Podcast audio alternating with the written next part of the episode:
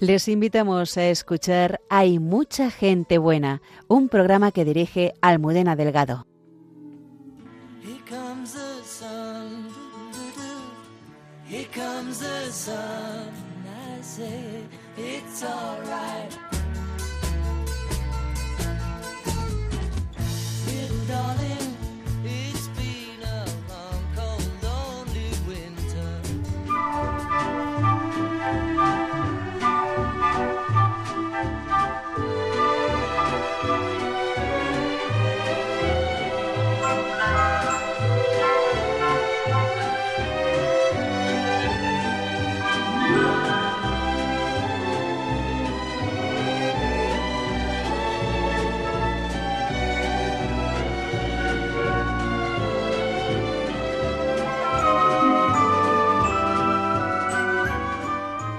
¿Cómo podemos conocer los sentimientos de Jesús? Más allá de lo que nos reflejan los evangelios, hay personas que han mostrado la vivencia de su intimidad con el Señor y nos desvelan aspectos de estos sentimientos. Una de ellas es Javier Bossy. Don Tomás Trigo, profesor de Teología Moral en la Universidad de Navarra, nos ayuda a conocer a esta enfermera y escritora.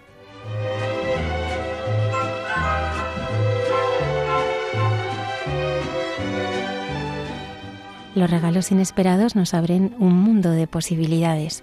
El padre Miguel Márquez reflexiona sobre cómo acoger en nuestra vida las gracias con las que Dios nos bendice.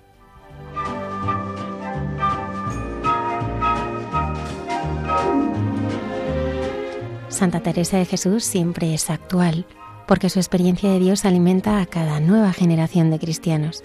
Monseñor Alberto Rollo nos acerca a su vida y enseñanzas.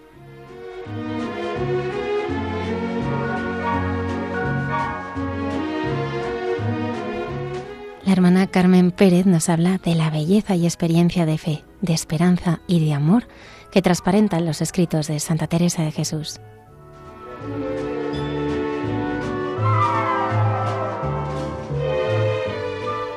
Un grito que clama por la paz desgarra el mundo. Cayetana Jerry Johnson nos muestra cómo el anhelo de paz y lo que esto significa aparece en las Sagradas Escrituras.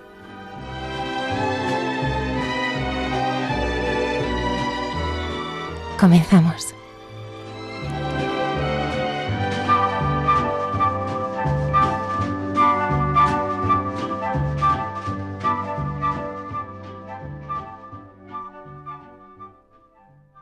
Buenas noches y bienvenidos a nuestro programa. Me acompañan aquí en el estudio Germán García, es del control de sonido.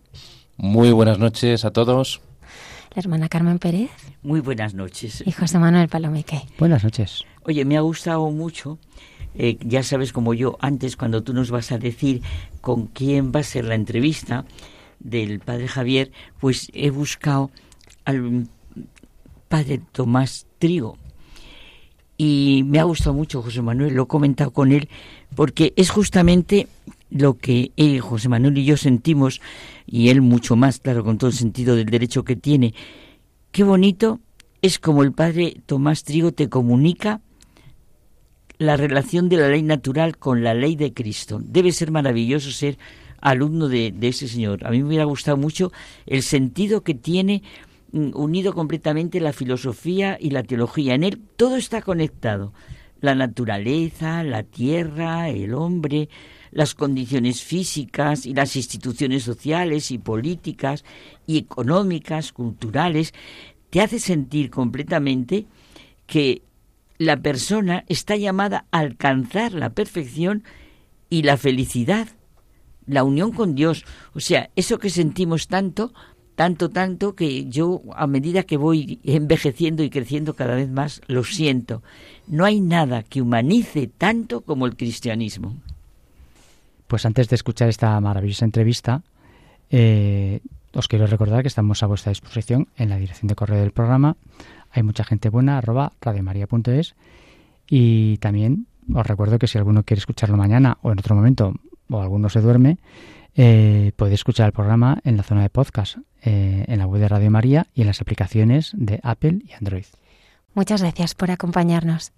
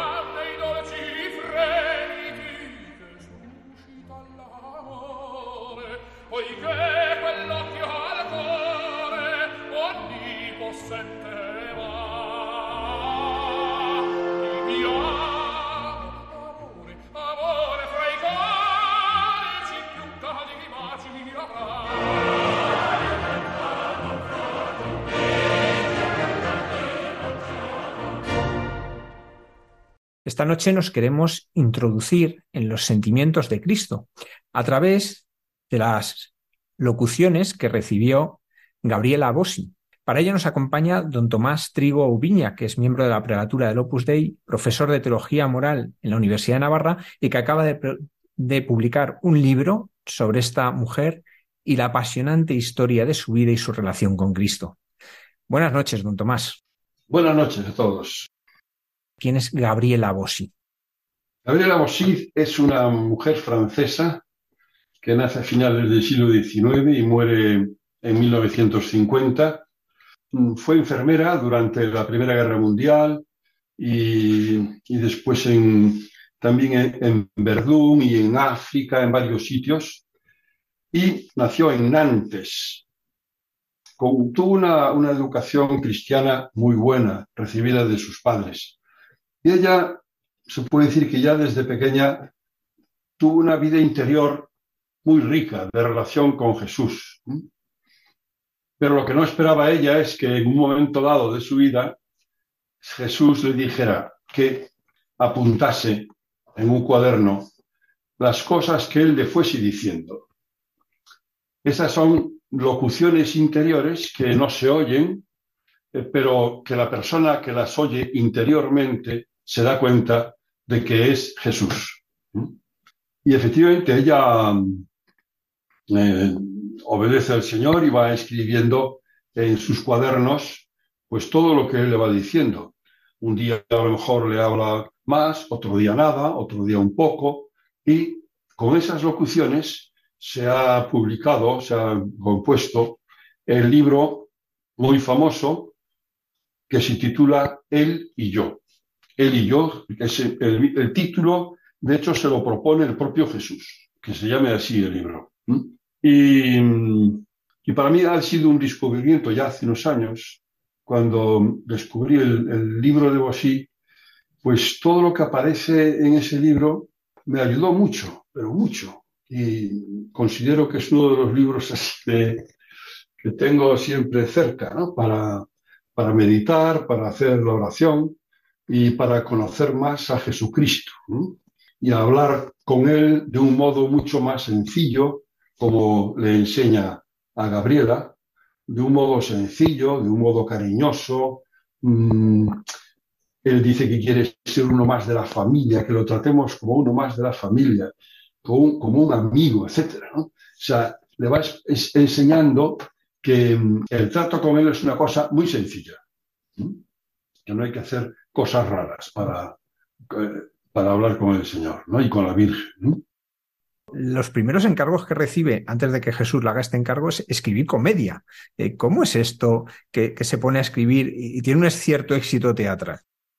Pues fue un, párroco, de, me parece que de la parroquia donde ella pasaba el verano, eh, que le pidió que escribiese una comedia divertida, amena, eh, para poner a la juventud de la parroquia y, que no fuese pues lo típico que se estilaba por, entonces, unas cosas ñoñas y bueno.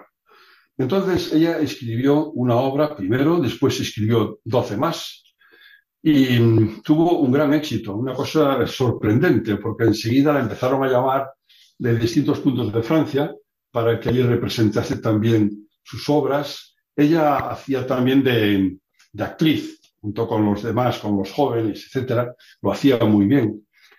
Y después, pues ya la fama pasó a otros países. Eh, estuvo en el norte de África, estuvo en Roma, estuvo en Jerusalén, mm, bueno, y, y estuvo en Canadá, que es precisamente en el barco que la lleva a Canadá en 1936, donde el Señor le dice esto que dije antes, que escribiese en todo lo que él le fuese diciendo. Y ella así lo hace. Y es, muchas veces es una conversación con Jesús, que ella le pregunta algo y Jesús le responde. A veces son frases muy breves, otras veces, en cambio, pues son párrafos más largos que el Señor se, ¿no? se extiende para hacerle entender muchas cosas. Don Tomás, ¿de qué fuentes de espiritualidad bebe Gabriela y, que se traslucen también en su forma de vivir la fe? Pues sobre todo San Francisco de Asís, que ella tenía muchísima devoción a San Francisco de Asís y de hecho era, pertenecía a la tercera orden franciscana, que es para laicos, y después mucho Santa Teresita del Niño Jesús. Eh, si se lee a Santa Teresita, aparecen muchos conceptos que son pues, que, aparecen también aquí. Eh, sobre todo, bueno, yo me fijé sobre todo en algunos, pero cuando habla de la ternura, la ternura de Dios, pues claro, vas a Santa Teresita y habla mucho de la ternura de Dios también, ¿no? O sea que, que ella mm, bebe de esa fuente, pero después hay cosas, claro, que no las bebe en ningún sitio porque se las dice Jesús, ¿no? Ella pasa una grave enfermedad. ¿Cómo también esto le hace que ella viva su relación con Jesús? Antes de la enfermedad pasó unos años muy duros durante la invasión de Francia por los alemanes y me, viene siempre a la cabeza, claro, en, en, aquellos momentos todavía no se conocía mucho a Hitler y él un día, ella un día le dice al Señor, Señor, pero me he enterado de que Hitler es ateo. Y el Señor le responde, ¿has rezado ya por él? Esa es la respuesta. Bueno, pues sí, incluso eh, durante unos meses los soldados alemanes se hicieron, se hicieron con su casa, eh, vivían allí unos cuantos y ella la pasaba bastante mal, lógicamente. Pero sí, después ya, en los últimos años de su vida, sufrió un cáncer y poco a poco fue acabando con ella. Pero hasta el último momento habla con Jesús. Además, Jesús la ha ido preparando ya durante su vida para el momento del encuentro, que le llama muchas veces el momento del encuentro, que le dice que va a ser muy feliz ese momento, ¿no? Y ya la va preparando, que es el momento de la muerte, en el que ya va a ver a Jesús y a la Virgen, etcétera, ¿no? Don Tomás, impresiona mucho eh, las expresiones que Jesús utiliza. Por ejemplo, y me gustaría que las viésemos despacio, cuando Jesús se autodenomina mendigo de amor. ¿Qué es esto? Eso está en la línea de la penúltima palabra que dice Jesús en la cruz. Tengo sed, sitio. Tengo sed se puede interpretar también de otras maneras pero una interpretación muy, muy corriente de muchos santos ha sido, tengo sed de vuestro amor, tengo sed de vuestro amor. Eh, el Señor a, Gabriel se lo dice bastantes veces, ¿eh? que no es un, eh, un, deseo de amor, pues así, más o menos, ¿no? mediocre, sino que tiene sed y que está sediento y sigue sediento de nuestro amor. Y entonces, pues, para, para dejarlo todavía más claro, pues emplea esas frases, ¿no? Yo soy el mendigo más solo del mundo. Yo soy el huérfano más solo del mundo. Está pidiendo que le, que le tratemos, que estemos con él. Y esa es la, la cuestión, ¿no? Y además también porque que Jesucristo, mm, yo nunca le he oído al Señor utilizar en el Evangelio la palabra exigencia en el sentido te exijo, sino que el Señor lo que hace es pedir. Y, claro, pide nuestro amor, como un mendigo que pide. Mm, o como un huérfano necesitado que pide. Podría haber dicho, os exijo que me améis, pero nunca dice eso. eso. Incluso a veces le dice que cuando nos pide algo, lo hace como si fuese un tímido, porque no quiere, no quiere pisar nuestra libertad. Y entonces, pues ah, dice las cosas de tal manera que no pensemos que está entrando eh, agresivamente en nuestro interior. O sea, la finura del Señor para pedir. Pues eso mm, me parece que es lo que eh, significa esas expresiones. El Señor también dice que la felicidad, nuestra felicidad aumentaría, eh, que en su felicidad aumentaría sabiendo que somos felices. Y a mí eso me llamó mucho la atención. Eh, porque, claro, Dios tiene una felicidad absoluta, no puede tener más de la que tiene. Y sin embargo, pues el Señor le dice, le dice esto, que Él sería más feliz si nos viese a nosotros más felices. Y en algún otro sitio del, mismo libro, el Señor le dice, bueno, hay una felicidad que es absoluta, pero hay una felicidad eh, accidental que depende de vosotros.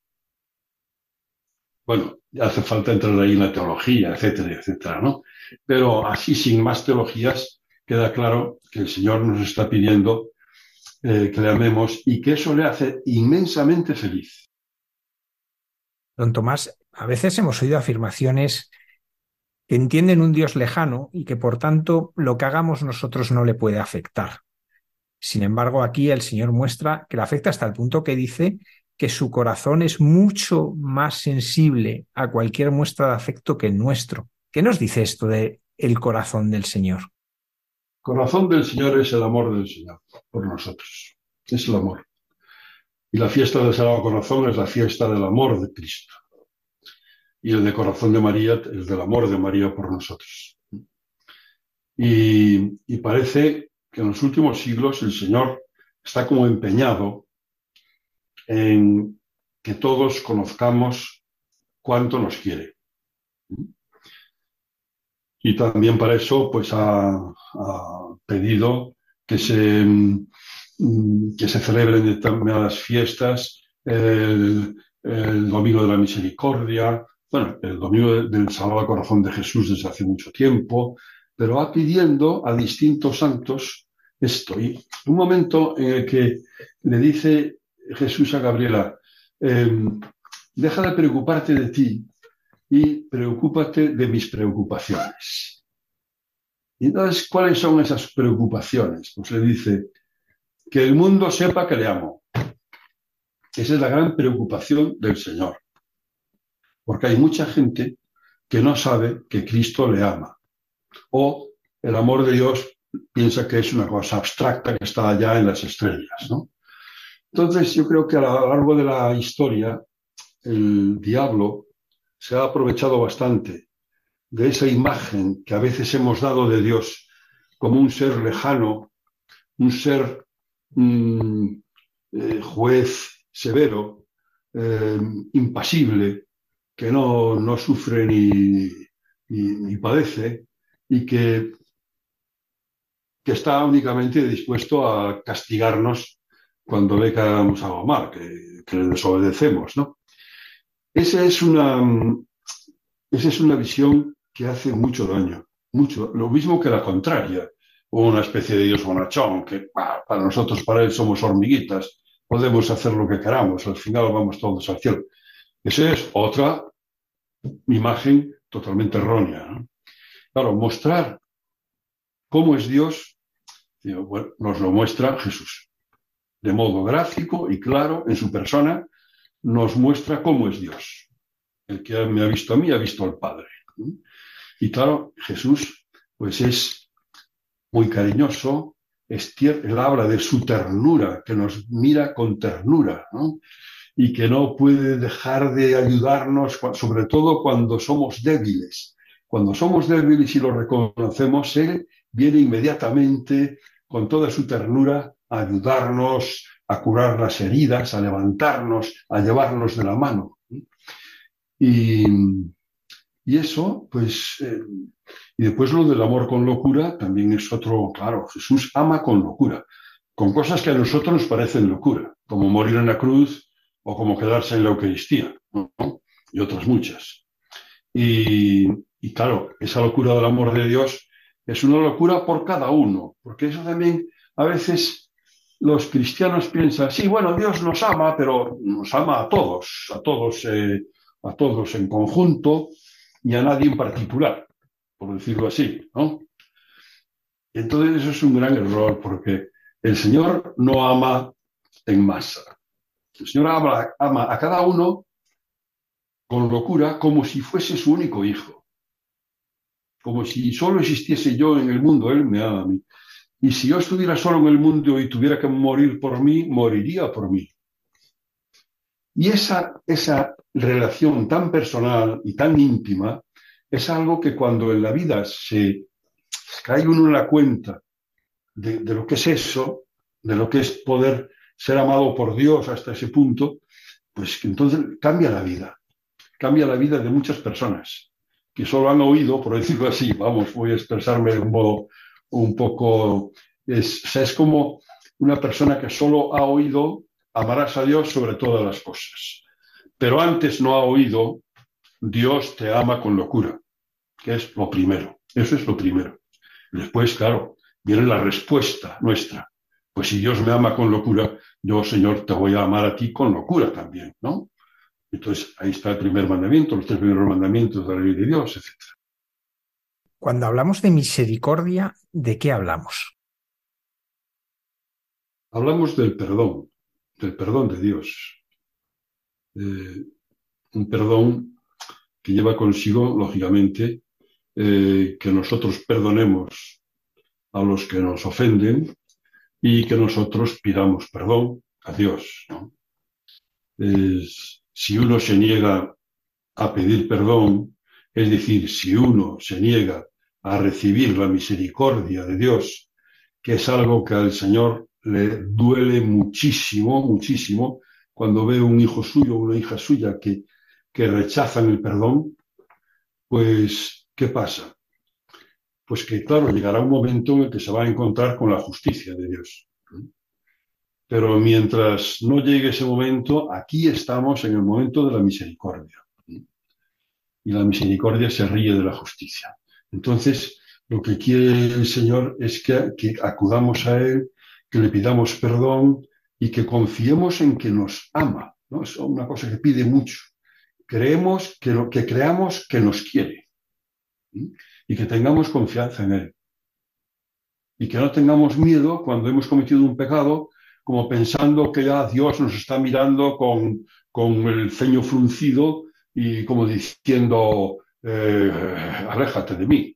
Es todo lo contrario. El Señor es cuando nos ven necesitados y como el pastor, el buen pastor que va a la oveja perdida, pues viene y nos, nos, nos toma, nos da su gracia para que nos arrepintamos y no para hasta que lo consigue y después nos lleva, ¿no? Si hace falta hombros, nos lleva al redil, ¿eh? a la iglesia. Junto a la misericordia del Señor está la capacidad nuestra de consolar al Señor, que parece muy atrevido, pero el Señor habla de ello. ¿Qué, nos dice de cómo le podemos consolar? Sí, sí, sí, sí. Es curioso, es una de las cosas que yo más he tratado de leer también en otros, en otros santos, em, también en el magisterio de la Iglesia, lo de la necesidad que tiene el Señor de que lo consolemos. Fíjate, yo de pequeño rezábamos, cantábamos, cuando yo era un crío, preparándonos para la primera comunión, en la parroquia de mi pueblo, Villanueva de Rosa, provincia de Pontevedra, pues recuerdo que cantábamos con el, párroco, em, no llores Jesús, no llores, que nos vas a hacer llorar, que los niños de este pueblo te queremos consolar. Pasó el tiempo, yo algunas pensaba en eso y decía, bueno, es la típica canción de niños, no, pero... Y al final me he dado cuenta de que es una necesidad que Dios nos pide, por favor, que lo consolemos. y hace referencia el Señor muchas veces a lo que ha sufrido en la pasión, especialmente en el huerto de los olivos, que necesitó consuelo y no lo tuvo. Y fue un ángel el que le consoló. Pero mm, un dolor que ha sido provocado por hombres debe también ser consolado por hombres. Y aunque me consoléis hasta el fin del mundo, pues no sería suficiente. O sea que, porque hay de algún modo un, eh, en la vida de Cristo es un presente, que también se hace presente ahora. Y como si de alguna manera, cuando le, consolamos ahora, le estamos consolando en ese momento. Porque en ese momento está pensando en cada uno de nosotros. Cuando le cuesta tanto, el, incluso le pide a su padre, aparta de mí este, este, este, pues piensa en cada uno de nosotros y pues dice, compensa. ¿no? Por este hijo mío compensa y por este compensa, Y ahí es donde nosotros estamos ahora, que llegamos 20 siglos después y podemos decirle, pues Señor, yo te quiero consolar. La mano que es muy sencillo. Si, por ejemplo, trabajas y le dices, Señor, este trabajo para consolarte, ya está, ya estás consolando, ¿eh? o lo que sea. Muy bien, ¿qué más? Don Tomás, estamos en una situación que ya se habla que en la próxima encuesta que se haga habrá más gente en España que se identifique como no católica que como católica. Hay una realidad que es la indiferencia. Ya mucha gente no es que se oponga, es que es como algo que no está. ¿Cómo mira el Señor esta indiferencia? Habla de esto también el Señor. Claro, le duele. La indiferencia le duele. Porque recuerdo un, un refrán que dice, no hay mayor desprecio que no dar aprecio es despreciar al Señor. Y él muchas veces se pregunta, le pregunta a Gabriela, ¿cómo es posible que yo, que he hecho el bien durante toda mi vida, no he ofendido a nadie y he muerto por vosotros y sin embargo me encuentre con el rechazo, con el odio o con la indiferencia? Bueno, es, es un sentimiento expresado por Jesús, ¿no? Me duele, ¿no? Dice, me duele esta indiferencia y esta... Por otra parte, al pensar en esto, me viene muchas veces a la cabeza, mira, eh, llevamos años, por no decir siglos, con un déficit muy grande de formación religiosa en la Iglesia Católica. A veces piensa, bueno, antes, antes no sé cuándo, antes, porque depende a cuándo te vayas, ¿no? Si vas al siglo X, me quiero contar. Eh, pero en los años 50, en los años 60, no había gran formación religiosa en muchos sitios, en muchos pueblos, en, gran parte de España, yo que sé, y del mundo, ¿no? Entonces, se mantenía todavía ahí un, sabor cristiano, algunas también algunas de estas devociones eh, que se vivían a lo largo del año, etc. Bueno, y eso ayudó mucho. ¿eh? a que la gente supiese dónde estaba el norte. Pero ahora ya, pues, hay muy poca gente que, se pueda decir que esta persona está bien formada. Bueno, nunca tendremos una formación perfecta, ¿no? Pero que sabe, sabe lo que son los sacramentos, sabe lo que es rezar, sabe quién es Jesucristo, quién es el Padre, el Espíritu Santo, la Virgen, tal, tal, tal, ¿no? Pues muy poca. y por eso pienso que a veces pues claro, el Señor conoce la conciencia de todos y cada uno, ¿no? Y a cada uno le pedirá según pueda dar, lo que puede dar. A los que hemos recibido muchos dones, pues nos pedirá más. Las personas que no han recibido ni saben quién es Jesucristo, pues probablemente le piden menos, ¿no? O sea, es lógico. Pero bueno, eh, sigue siendo una tarea importante de la Iglesia. Em, a mí me alegró en cierto modo cuando el Papa Francisco eh, instituyó este, esta orden, bueno, como se llama, el acolitado, ¿no? la catequesis, ¿no? Como un... Pensé, pues a lo mejor con este motivo vamos a ver cómo muchos obispos enviarán a sus mejores catequistas a los sitios donde puedan formarse bien, porque después ellos forman a otros. Yo no lo he visto hasta ahora. No sé si en algún sitio se hace, ojalá, pero no lo he visto. Y lo que, lo que sí he visto es muchos profesores de religión que no tienen las cosas claras. Hoy salía en la prensa un obispo diciendo que le daba mucha pena que muchos padres católicos eh, mm, no querían clases de religión en sus centros de enseñanza. Y él lo achacaba pues a eso, a que mm, no quieren saber nada con Cristo. Yo no creo que sea eso. Mira, llevamos años, años, ¿eh? desde que empezó todo ese tema, del, desde ya a partir del concilio, en, el que, en los que hay muchos profesores de religión que no saben religión y que enseñan errores, enseñan cosas que están mal.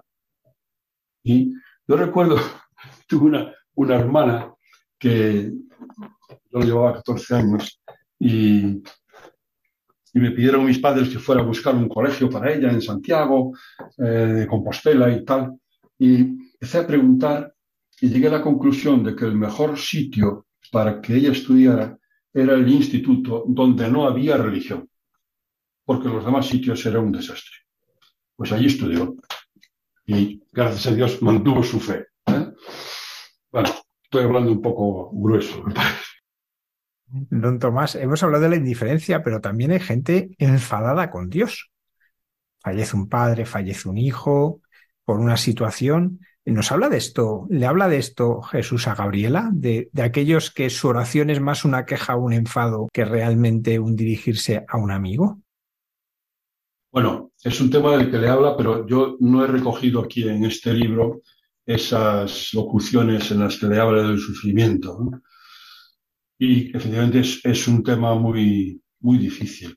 Fíjate, muy difícil o muy fácil.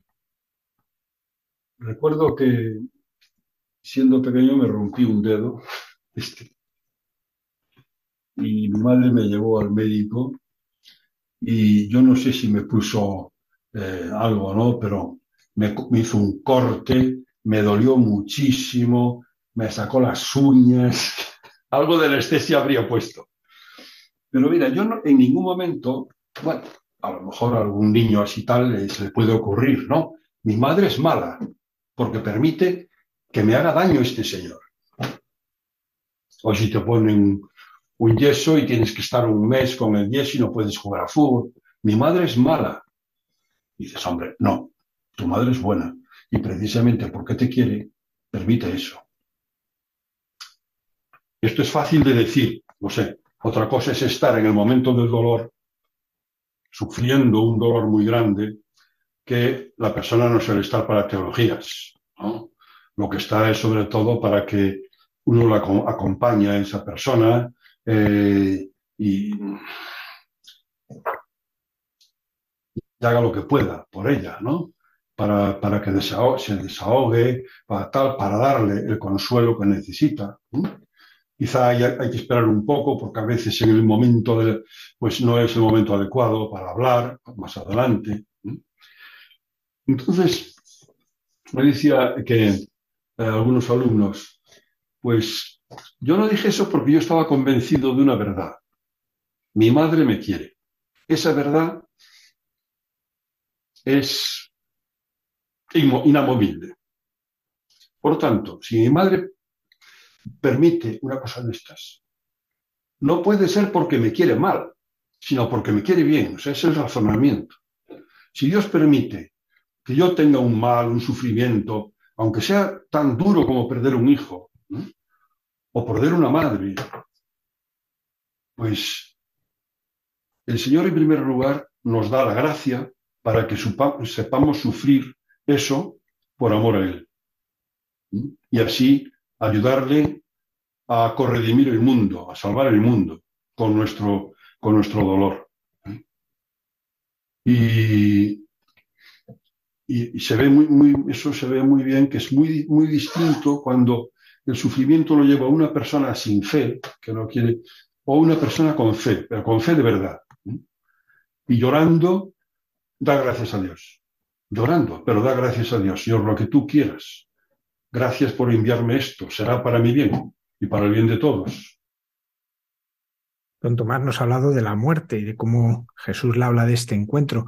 Eh, en estos días salió una entrevista con dos directores de cine que decían, tenemos miedo a la muerte, ojalá tuviésemos fe. Eh, precisamente ellos suelen reflejar el, hecho religioso en sus películas, por lo que sé. Eh, ¿Cómo es esta muerte de la que le habla Jesús? Porque muchas veces hemos censurado radicalmente la muerte, la prueba está en que los tanatorios cada vez se oculta más el cadáver y cada vez más se pone el acento en otras cosas, y sin embargo Jesús habla de ello. ¿Cómo se lo, cómo se lo cuenta a, Gabriela? Pues ahí le habla el Señor a Gabriela en bastantes ocasiones del tema de la muerte, pero siempre lo trata con, con unas palabras muy agradables, con simpatía. Le habla siempre de prepárate para el encuentro, como diciendo, ya verás, ya verás el día en que nos encontremos cara a cara. También en otro momento le dice que no tenga miedo porque en el momento de la muerte el Señor nos da una gracia especial para que no tengamos miedo. ¿eh? Esa gracia todavía no la tenemos ahora. En ese momento, pues claro, como un padre bueno, un hermano mayor que murió por nosotros, ¿no? Pues y con la Virgen al lado, pues lo harán todo de lo más agradable, simpático y abrimos los ojos ya en el cielo, pero vamos, ahí ya es otra cosa, ¿no? Otra cosa, otra maravilla. Aquí nos quedamos mirando siempre el féretro, el cementerio, es lo que vemos, ¿no? En cambio no vemos lo que está pasando en el cielo, cuando reciben a una persona que está unida a Dios, la alegría que hay allí, ¿no? Eso no lo vemos. Y entonces sería, ah, sería interesante que lo pensásemos más. Y pues, pues sí, irse preparando en el sentido, también le dice, en el sentido de desprenderte de las cosas de la tierra. Este, Gabriela es una persona que vive bastante bien, ha recibido una herencia, etcétera, pero mm, claro, también vive la pobreza en su situación, no gasta más de lo que debe gastar, o sea, ayuda a la gente, en fin, hace sus mortificaciones, a veces un poco fuertes, y, dice eso, que, hay que desprenderse de las cosas que utilizamos en esta vida, porque, bueno, porque son bienes, pero nada que ver con el bien absoluto que es Dios, ¿no? La escritura nos dice tener los sentimientos de Cristo, imitar los sentimientos de Cristo, depende de la, de la traducción. ¿Cómo se puede hacer esto? ¿Cómo podemos tener nosotros estos sentimientos que también nos reflejan las palabras del Señor a Gabriela? Mira, yo creo que primero pedírselos. Si le pedimos al Señor que nos dé sus mismos sentimientos, ese es el mejor modo de comenzar, ¿no? Y a la Virgen, que nos dé los sentimientos de Jesús y los suyos. Y, después, em, leer la vida de Cristo, los Evangelios, con, con el interés de ver cómo es Jesús, cómo trata Jesús a su madre. El niño Jesús, ¿no? Abrazado por su madre, acariciado, tal.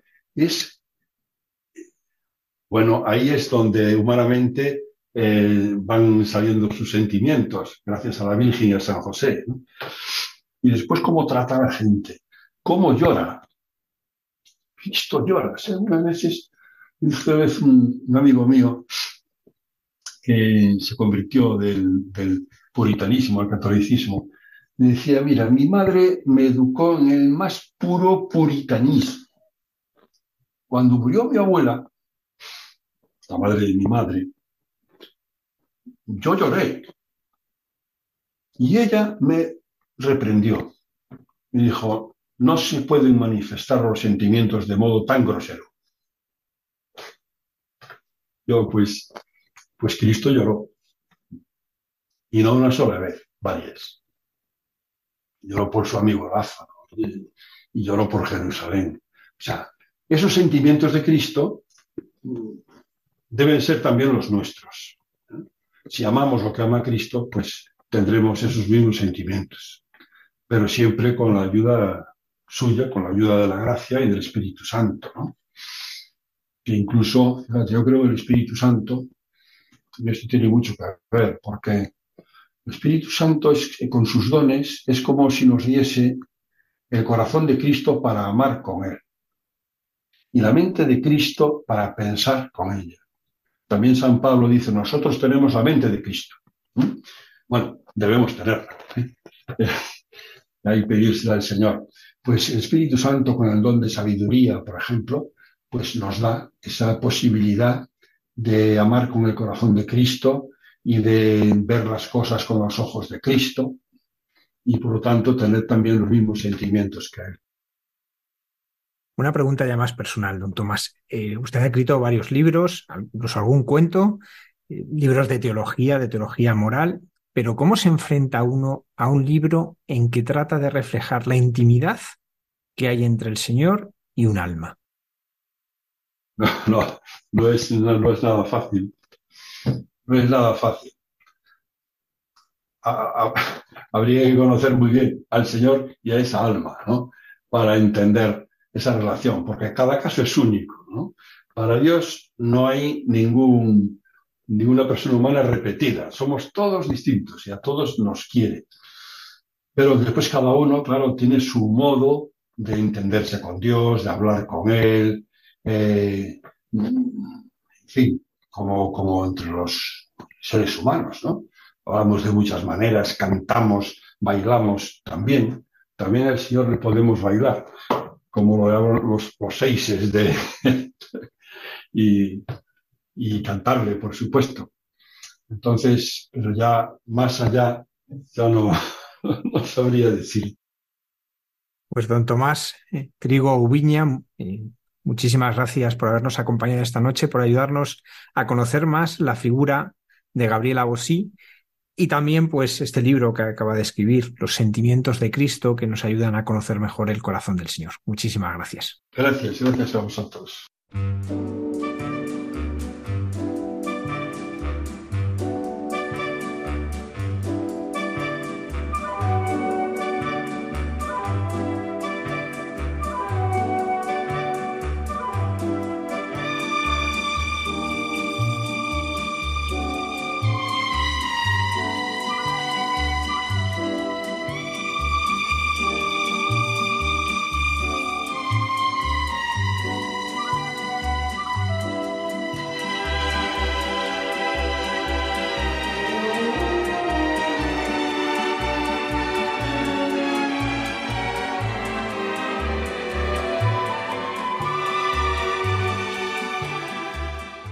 El padre Javier siempre hace las preguntas que necesitamos escuchar.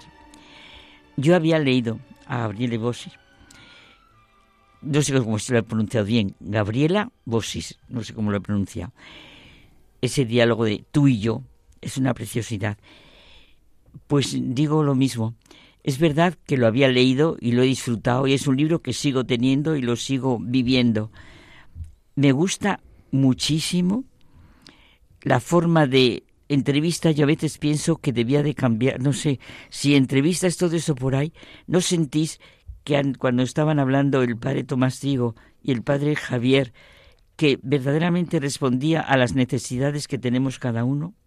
¿Verdad que nos hacen sentir el amor por la belleza, por la naturaleza?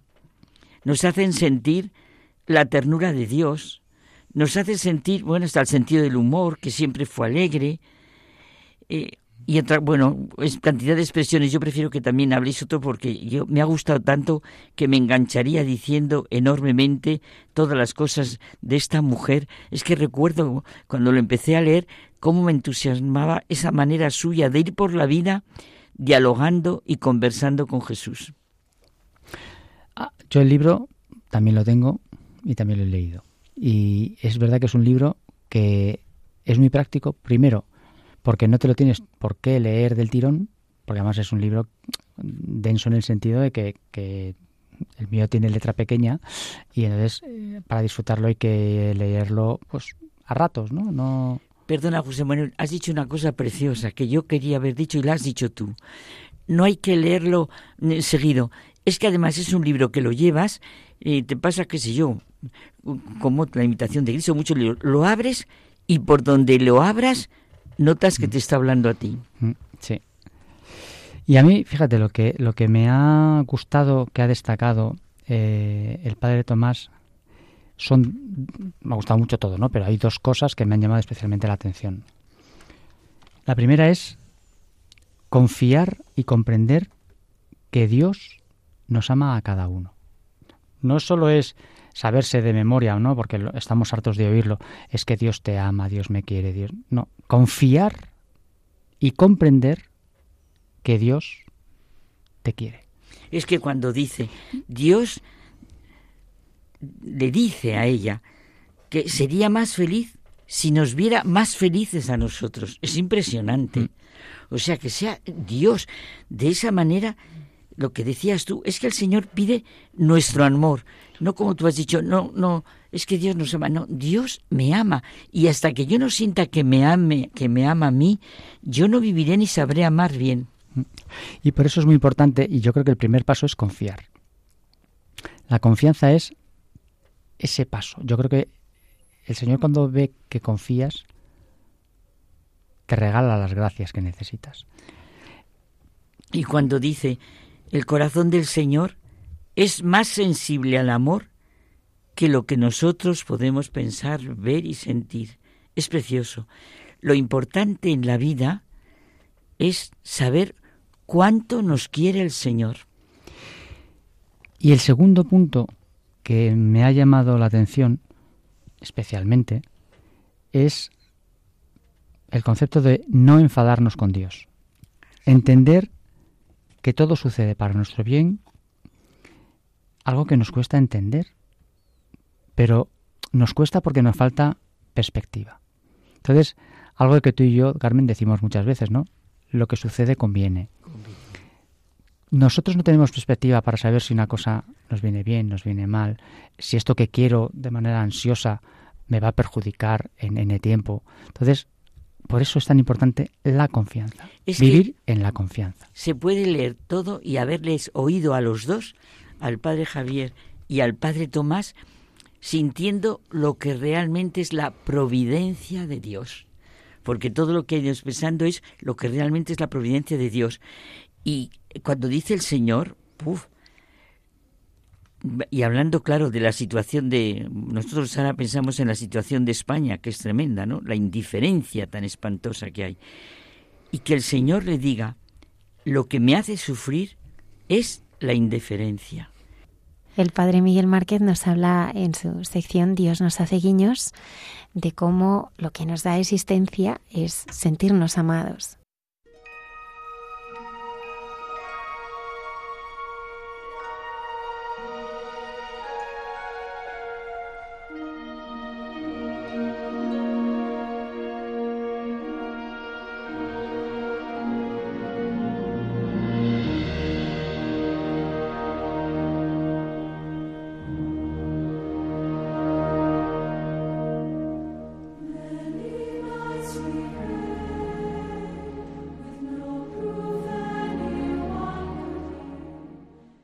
Buenas noches a todos. Espero que estéis bien, que sea un momento de, de paz cuando estamos inmersos en, en, las noticias de la guerra y estamos eh, estremecidos de lo que oímos, de lo que vemos, de lo que somos capaces de hacer.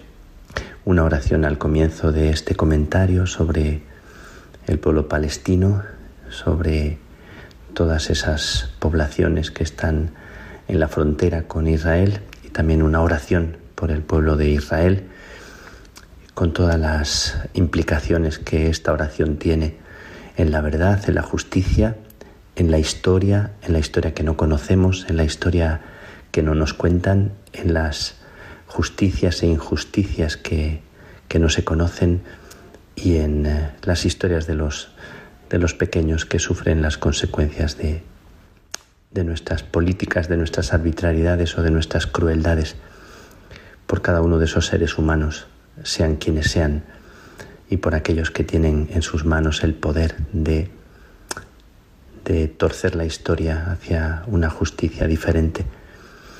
Pues una oración por la paz en este deseo de pedir la paz para cada uno de, de los que me escucháis también eh, con un sentimiento de, de gracia, con un sentimiento de agradecimiento por, por tanta vida como se me regala en este momento. Y queriendo hablaros de, de esto precisamente, de la gracia, de los descubrimientos inesperados en la vida, de lo que se nos regala en cada momento y de lo que se nos puede regalar aun sin haberlo fabricado, sin habernos cansado o sin haber peleado por ello. Cuando yo estudiaba en comillas hace bastantes años tenía un amigo, un amigo que, que sigue estando ahí, que nos hemos escrito, que pido por su salud, el padre Carlos Alemani Briz, jesuita. Eh, pido por su salud y él eh, me comentaba el deseo de iniciar una colección que se ha hecho, se hizo muy, muy famosa en Desclé de Brouwer, que se titulaba Serendipity. Seguro que conocéis algún libro de esa colección, que era de psicología y espiritualidad. Y muy interesante lo que me comentaba, así a los inicios de esa colección que le encargaron a él acompañar y dirigir. Y me decía que Serendipity era eh, los descubrimientos inesperados que se hacen en la vida. Me gustaba mucho la idea que él transmitía, que en la vida hay muchos descubrimientos que te son dados, que, que se te regalan y que no, no esperabas o estás investigando algo, pensando alguna cosa y, y te viene una idea o estás eh, preparando una conferencia o estás pensando en un discurso o pensando en algún problema y te llega una idea que, que no, no estaba en ti. O una palabra, como dice Santa Teresa, ahora que celebramos su fiesta en este 15 de octubre, que tantas hablas y momentos en los que Dios le regaló una palabra, una palabra que no estaba en ella, como nos pasa a nosotros y seguro que a vosotros también, palabras que hemos recibido en la vida y que han sido palabras oportunas, que han iluminado un momento determinado y que realmente te han abierto a luz, te han, te han descubierto algo que te ha hecho caminar, dar un paso más y no ha sido un fruto de tu razonamiento. Eh, yo creo mucho que la vida es un descubrimiento inesperado a cada paso. Eh, tantas veces lo hemos compartido, que es un nacimiento y que debemos permitir que sea así, la desesperación, tal vez la desesperación y la muerte es cuando ya no hay nada que esperar, cuando ya no tienes esperanza en nada, cuando ya no hay fuerzas para esperar, nada por lo que vivir. Eh, en algún momento amigos o amigas que tenemos nos dicen que se sostienen en esta compañía, en esta amistad, en la soledad, en, en este sentimiento de un te quiero, de un te amo, dicho con sinceridad o sin palabras. Eh, tiene mucho que ver con el oxígeno que nos entra en los pulmones, pero más como, como una idea más honda, más profunda. Me refiero al amor que recibimos y, y que nos hace reproducir amor, porque al final lo que nos da existencia no es que estamos vivos, que tenemos piel, huesos, sangre, nervios. Lo que nos hace existir, lo que nos pone en pie, es que nos sentimos amados, y que podemos amar. Y eso es lo que da vida. Hay muchas personas que, que parecen vivas y están muertas porque carecen de amor y muchas personas que languidecen y, y están como secándose por dentro porque el amor no está vivo. Y esta es la, la gran clave de nuestra historia. Y por eso estaba pensando que, que lo mejor de nuestra vida no es una conquista, es un regalo y es un don. Siempre recuerdo que el título que el ángel le da a la Virgen María en la Anunciación y es como un prototipo de, lo que para nosotros es también nuestra vida.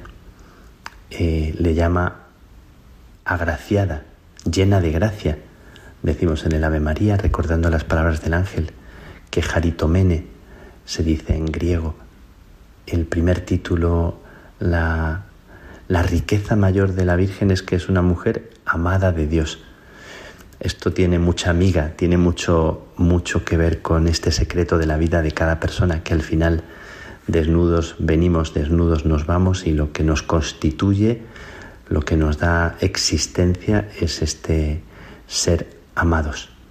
El otro día un compañero, un definidor, me hablaba de Santa Teresita, decía que este amar a Dios locamente, amarle con una confianza total.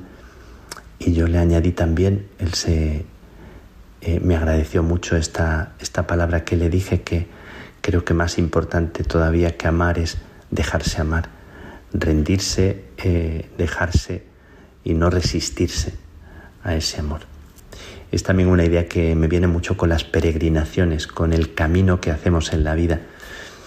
Cuando hacemos las peregrinaciones con los jóvenes y con los mayores, yo siempre comparto y comento que, que lo más bello del camino no está en los que lo preparan, no está en la mente de los que lo preparan. Lo más bello de una peregrinación tiene que ver con lo que se te va a regalar y tú no habías previsto.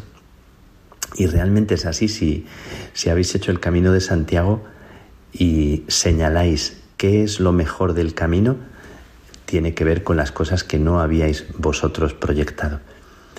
Y por eso siempre es esta invitación a abrirse, a dejarse bendecir en, eh, en lo que, en lo que no, no sospechas. El camino siempre te da lo que tú no sabías que necesitabas y, y verdaderamente necesitas. El camino, si te abres a él, te regala algo que te hacía mucha falta y ni siquiera tú sabías que te hacía tanta falta.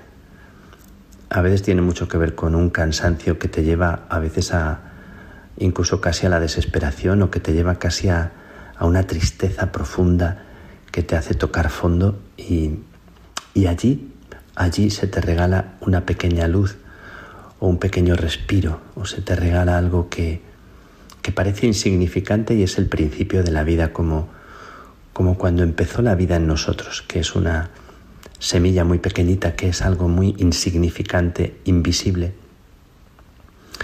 Se nos regala la vida en, en todo, en el camino que estamos haciendo, en lo que, en lo que parece luminoso, ahí hay una luz más allá de la luz que tú ves y también en el no ver en lo que está oscuro, dice Juan de la Cruz.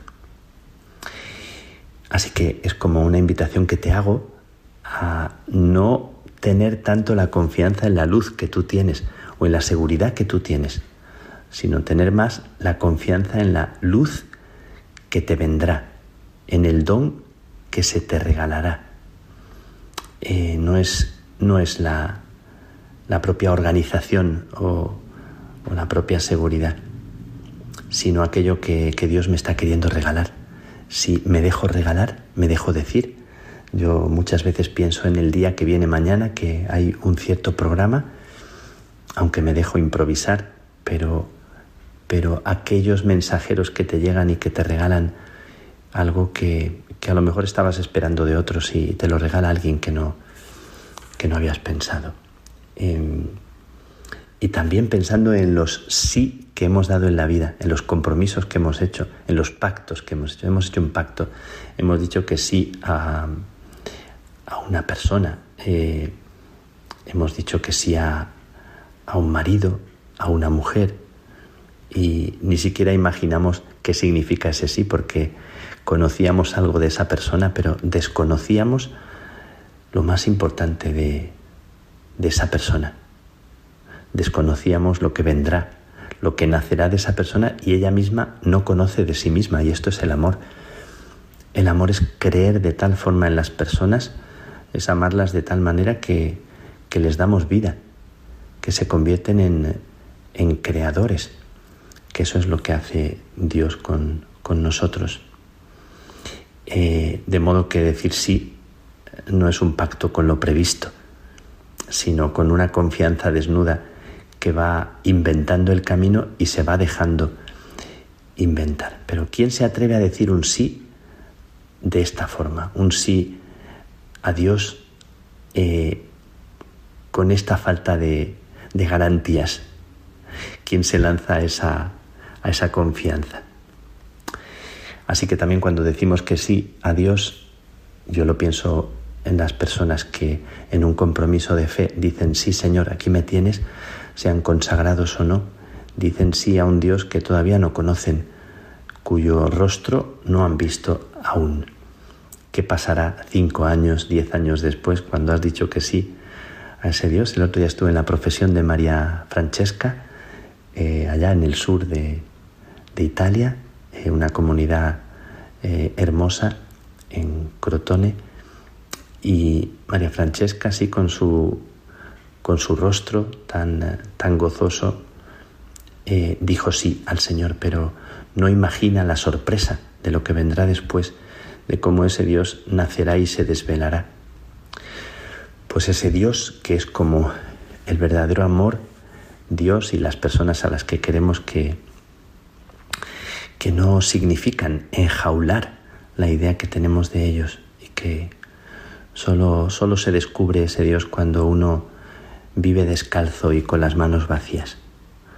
Y por eso pensaba también que la teología no es como un laboratorio donde se construyen los conceptos o razonamientos muy bonitos, ¿no? Qué bien cómo habla esta persona, cómo escribe de teología y realmente nos fascinan y nos encantan las personas que saben nombrar, decir y escribir.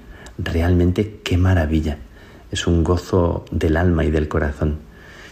Pero no es una bella imagen, sino que sobre todo como una experiencia. Es como se va encarnando cada día el amor y la amistad de las personas y de Dios. Y también como hay personas que se dejan ser sorpresa, porque en el Evangelio hay personajes que, que sorprenden a Jesús por su respuesta de fe. Y qué bonito es eso, como la mujer sirofenicia o la que le tira del manto o el ciego de nacimiento o tantos personajes o el que se sube a la higuera. Personajes que sorprenden a Jesús. Y en nosotros está esa capacidad de sorprender, esa creatividad esa invención.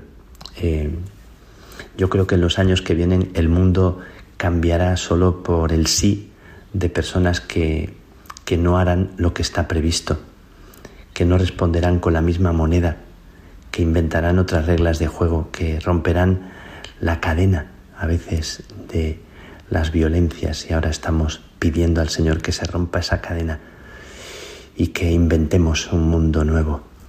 Así que doy gracias a Dios por los regalos eh, en la vida cotidiana, porque también este programa, estas palabrillas que compartimos tienen mucho que ver con eso, con los regalos inesperados, con aquella explicación de serendipity, serendipity que me daba mi, mi amigo Carlos Alemani, al que envío un abrazo desde aquí, y a todos los que hacen de la vida un descubrimiento, y a todos los que no enjaulan no apresan, no amordazan, no asfixian la vida de los demás y les escuchan y les quieren de tal manera que les hacen nacer de nuevo.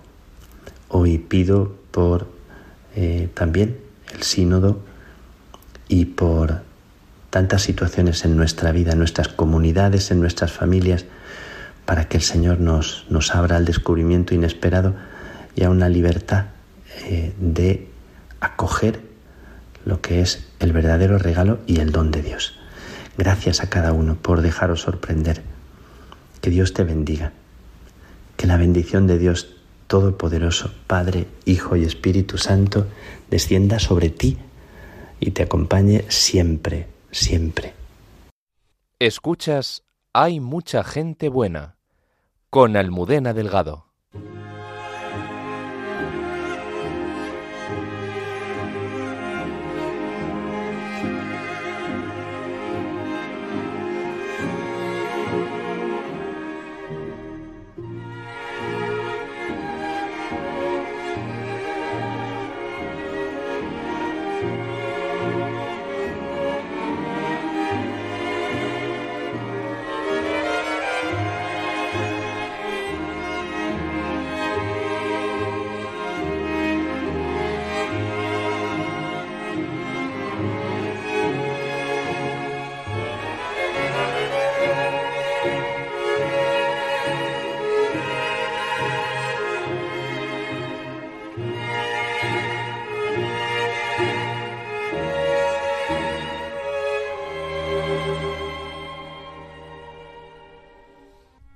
Estamos todos conmovidos también con el padre Miguel Márquez. Claro, ha empezado haciéndonos sentir lo importante que es pedir por la paz y dejándonos en paz. Y luego, qué bonito ha sido, ¿verdad? cómo describe lo que es la gracia. El descubrir lo que es el don de Dios en nuestra vida. La cantidad de cosas que te llegan que no esperabas y que es gracias de Dios. Cómo Dios nos regala en cada momento la palabra oportuna. A mí esto me pasa muchísimo. Un simplemente un saludo, una palabra oportuna, un y te llega al corazón como si fuera lo que dice el padre Miguel Márquez, guiños de Dios. Y verdaderamente la vida, tal como él la describe, son descubrimientos inesperados de la gracia. Lo que nos, lo que nos está no sosteniendo, y lo estamos viendo durante todo el programa, es sentirnos amados y que podemos amar para vivir. Lo mejor de la vida, lo mejor, lo mejor de la vida es un don. Mm, hemos venido eh, comentando, pero ahora sale muchísimo mejor. Qué bonito sentir, ¿verdad? Que María es la llena de gracia, la llena de don. Y cómo lo comenta el padre Miguel Márquez. lo sientes al rezar cada día el ángelus. Me gusta muchísimo poder rezar el ángelus. Yo lo rezo tres veces al día. Pero sentir, Dios te salve María, llena eres de gracia. Me gusta también cuando decía que decir sí como lo dijo María, no es un pacto con lo previsto, sino con el imprevisto. Y la medida del amor ahí siempre es la confianza. Oye, a mí José Manuel me hace sentir como es que hablamos todos los días y preparamos todos los eh, tanto todos los días vamos hablando de diálogos y luego pues lo expresamos en el entre tú y yo, pero eso perdona que te descubra José Manuel, pero eso lo sientes muchísimo tú y constantemente te hace sentir que eso de tú querer manejar el futuro, tú querer manejar lo que va a pasar, tú me lo dices muchísimo. Claro, es, que cuando uno, cuando uno es consciente, o es o se hace consciente de que la vida no depende de lo que tú hagas, está claro que en la vida hay que hacer cosas. Tú si quieres ser médico tendrás que estudiar, pero tú tienes una pequeña parte, digamos, de culpa en las cosas que tienes que hacer en la vida para llegar a algo. Porque puedes matarte en hacerlo y no, conseguirlo. Entonces, cuando tú te desprendes de ese sentimiento, digamos, de responsabilidad culpable de yo soy lo más importante para conseguir esto, yo, cuando te das cuenta de que eso es, es mentira y descargas toda la responsabilidad en aquel que sabes que realmente decide, tiene en cuenta todo lo que necesitas, ahí dejas de tener miedo. Y desde ahí se construye todo lo demás. Y como desde ahí dices, hágase tu voluntad en la tierra como en el cielo. Ahora sí, hay que, hay que, hacer lo que uno tiene que hacer cada día, pero sin pensar que todo depende de ti. El pasado 7 de junio, durante una audiencia general, el Papa Francisco anunció que estaba escribiendo una carta apostólica a Santa Teresita de Lisieux, la patrona de las misiones. Ella nació hace 150 años y en ese aniversario tengo la intención de dedicarle una carta apostólica. El domingo que viene celebramos a otra gran santa, Santa Teresa de Jesús. Mi, mi, para mí tu favorita. Bueno no es que es que es mi como el mío es el Padre Pío tu favorita bueno es que mi favorita es que es mía. Además fíjate fijaos yo recuerdo perfectísimamente oír a mi madre desde desde pequeña oírle una expresión pero ella lo decía como lo decía Santa Teresa. En fin señor soy hija de la Iglesia. Es que Teresa de Jesús lo decía constantemente así. Sentía Teresa de Jesús se sentía hija de la Iglesia a mí me entusiasma de Santa Teresa y me ha entusiasmado desde siempre. Y he tenido el gran regalo de Dios de tener unos profesores en la Universidad de Barcelona, que entonces era completamente distinta a la de hoy, Dios mío, qué profesores, en la que para hablar, pero oye, tanto desde el punto de vista de la psicología como de, de, de no sé, de la riqueza de Teresa de Jesús, de la literatura, hablando de la maravilla que fue esta mujer del siglo XVI. Es que es una mujer de verdad que en ella se siente que, no sé, que lo eterno, verdaderamente la juventud de lo eterno. Porque en Teresa de Jesús tú la lees y es completamente, de verdad, leerla, es completamente como si estuvieras leyendo lo de hoy. Yo cantidad de veces dado cómo está la iglesia y cómo está el mundo, ¿Cómo recuerdas las expresiones de Teresa de Jesús? Dios mío, ¿cómo está el mundo? Pero completamente ella sintiendo y sufriendo por la Iglesia y por todos, por todos los que sufren. Monseñor Alberto Rollo nos habla de esta gran santa en Santos de Andar por Casa.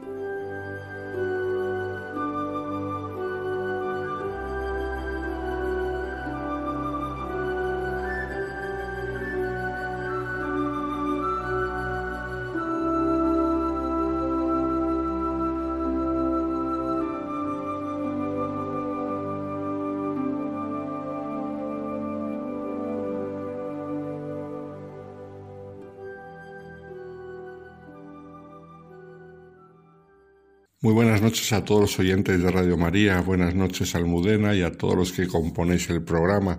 En esta sección de Santos de Andar por Casa, a veces recordamos a algunos que están ya canonizados, a otros que están solamente beatificados y también recordamos a algunos que están en proceso de canonización y por lo tanto son siervos de Dios.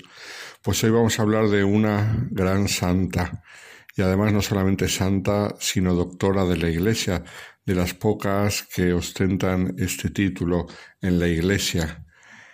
Si os acordáis, en otras ocasiones hemos tenido ocasión de hablar de aquellos que fueron canonizados juntos el 12 de marzo de 1622 por el Papa Gregorio XV. En aquel día recordábamos que fueron canonizados lo que decían los romanos con un poco de sorna, cuatro españoles y un santo.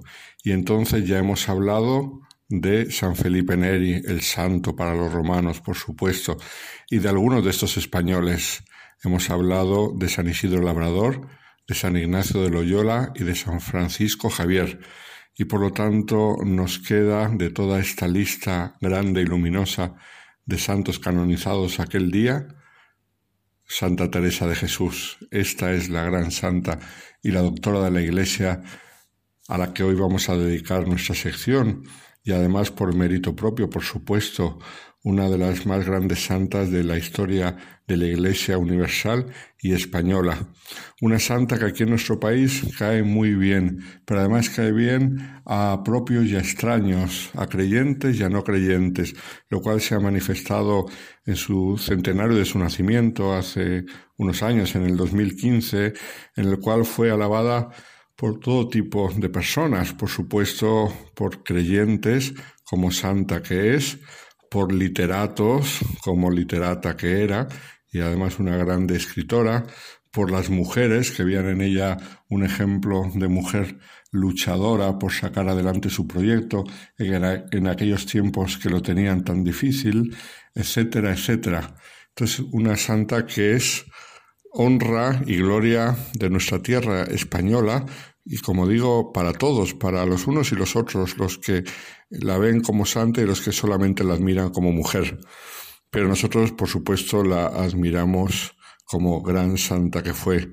Teresa de Jesús, cuyo nombre original era Teresa Sánchez de Cepeda, Dávila y Ahumada.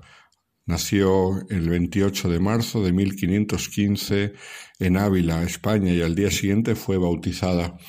La fecha de nacimiento ya nos habla de este siglo XVI, que recordábamos hace poco hablando de San Francisco Javier, y que es un siglo convulsionado en la historia de la Iglesia Universal por la rotura grande y dolorosa que supuso la reforma protestante, pero a la vez fue un gran siglo de las misiones, de la evangelización de América, de la contrarreforma, del surgimiento de los seminarios, de la formación de los sacerdotes, grandes santos que nos dejaron un ejemplo luminoso y entre ellos, por supuesto, Santa Teresa de Jesús. Era hija de Alonso Sánchez de Cepeda, que a su vez era hijo de Juan Sánchez, que era un judío converso, el cual mm, en 1485, después del establecimiento del Tribunal de la Inquisición en, su ciudad, él confesó voluntariamente y decidió convertirse al cristianismo, después de lo cual se instaló con toda su familia en Ávila en 1493. Y su hijo, Alonso Sánchez, que ya estaba establecido en Ávila, era un gran mercader de telas, un hombre bastante acomodado que se casó dos veces. En primer lugar, en 1505 con Catalina del Peso, con la cual tuvo dos hijos. Era un momento de gran riqueza de la familia y gran prosperidad. De hecho, compraron una casa señorial en el centro de Ávila, pero ocurrió que la esposa falleció de peste bubónica dos años después de la boda, en 1507, y al tras quedar viudo, Alonso se casó con Beatriz de Ahumada dos años después, en 1509, con el cual tendrá nada menos que diez hijos, con lo cual la familia en total, entre hijos e hijastros, eran doce hermanos. Los diez que tuvo con Beatriz de Ahumada, la madre de Teresa de Jesús, fueron Hernando, Rodrigo, Teresa, que fue la tercera, Juan de Ahumada, Lorenzo, Antonio, Pedro, Jerónimo, Agustín y Juana. Era un hombre mm, de buena familia, como hemos visto, ya que era muy adinerada y sin embargo el ser hijo de un converso le quedó siempre marcado y a Teresa también el ser proveniente de familia de conversos, lo cual en algún momento de su vida, cuando tuvo problemas con la Inquisición, saldrá a relucir y se la mirará con sospecha. Sin embargo, ella fue educada por sus padres desde el primer momento en la religión católica y además mm, de modo muy serio y muy firme, aunque cuando ella era pequeña su madre murió.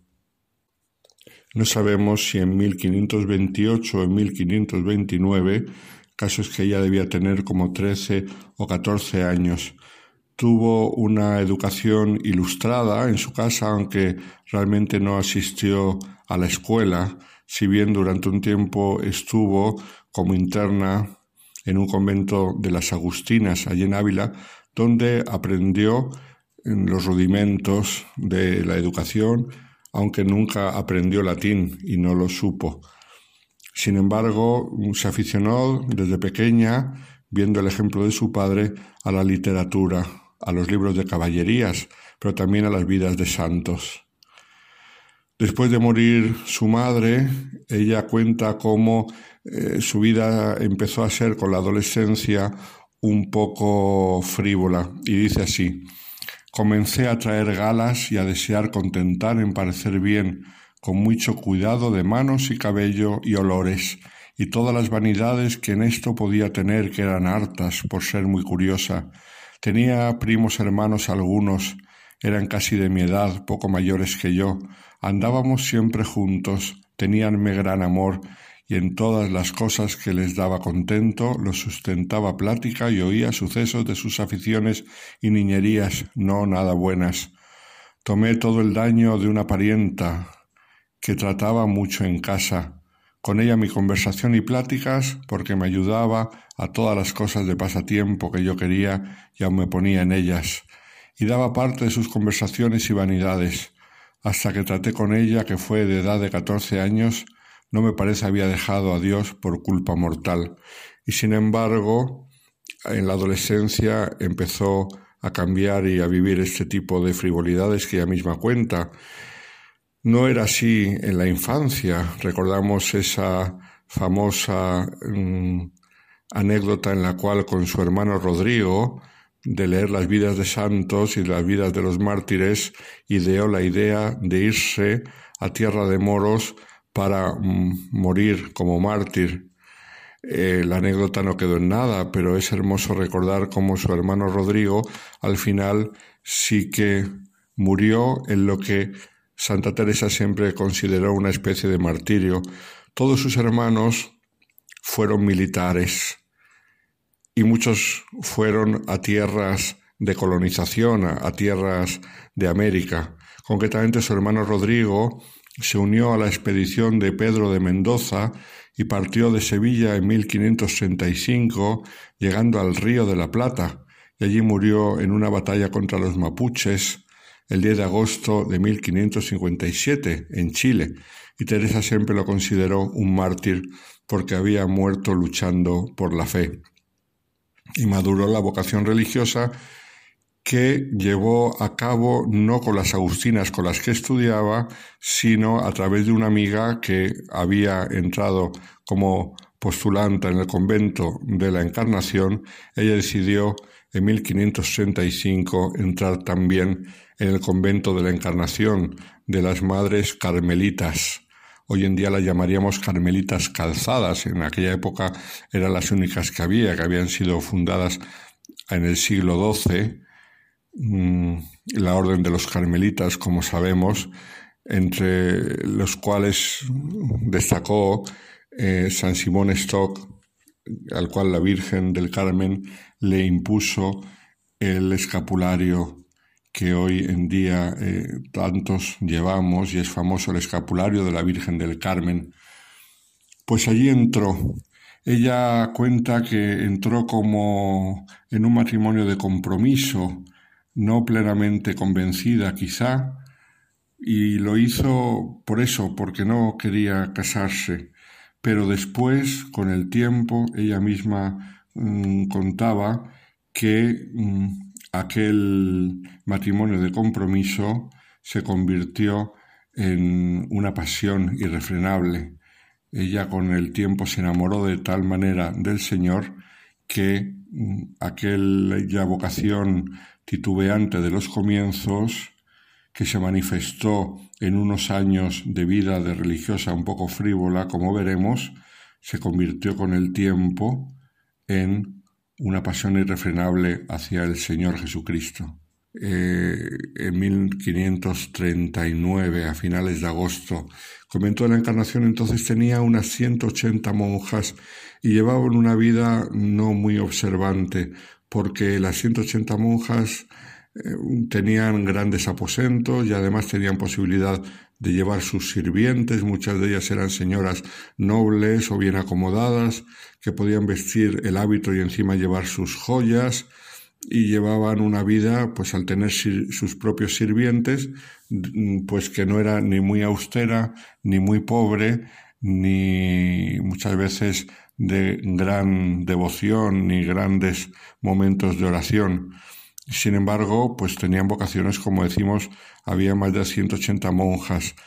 Teresa de Jesús, en aquel ambiente que no era demasiado fervoroso, se dejó llevar durante unos años, prácticamente unos 10 años, en los que ella cuenta que fue una monja Mm, frívola, una monja que no era demasiado espiritual, que le gustaba el locutorio, le gustaban las conversaciones, le gustaba enterarse de las cosas que pasaban por el mundo.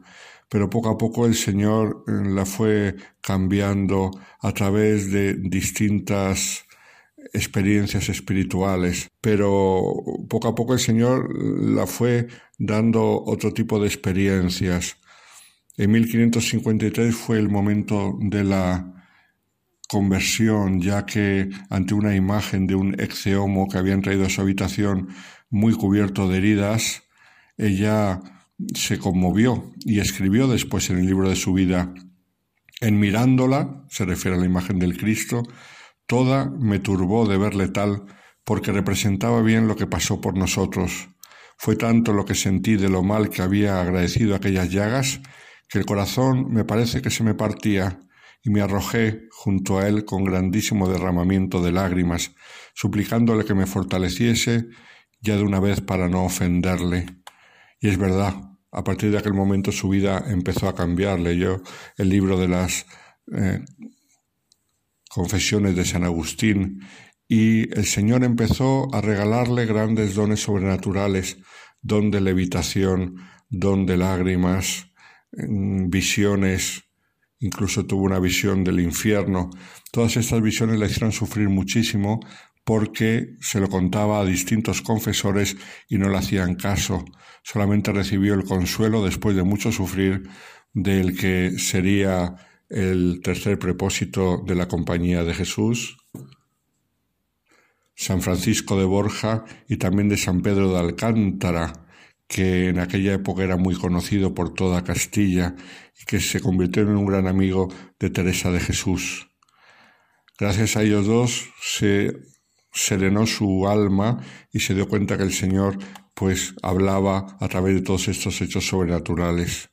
Y poco a poco su vida se fue reformando, como decimos, y fue cogiendo mayor gusto por la oración. Y entonces llegó un momento en el cual mm, estando en el monasterio, llegaron noticias de cómo los luteranos hacían tantas calamidades y tantos ataques a las iglesias del norte de Europa, con profanaciones, destrucciones, incendios, y ella sintió gran sufrimiento y que el Señor le llamaba a hacer algo. Y hablando un día en su celda con otras compañeras del convento, surgió la idea de la posibilidad de fundar nuevas comunidades carmelitas mucho más pequeñas, más dedicadas a la oración, con especial carisma para rezar por los sacerdotes y para desagraviar por tantas ofensas que se hacían a Jesús en la Eucaristía por parte de los luteranos. Así surgió la reforma, una reforma que en su primer monasterio, San José de Ávila, tuvo grandísimos problemas porque el confesor primero le dijo que sí, luego le dijo que no, el provincial de los carmelitas primero le dijo que sí, luego le dijo que no, el obispo de Ávila primero le dijo que sí, luego le dijo que no, y mm, al final, hasta que no se acudió a Roma directamente para obtener los permisos, no se consiguió nada. Parecía que en los primeros años el único convento iba a ser San José de Ávila, pero el Señor le pedía más. Y el Señor le fue pidiendo toda una serie de fundaciones por toda España, que fueron 16 en apenas 20 años, lo cual en aquella época era una gran proeza.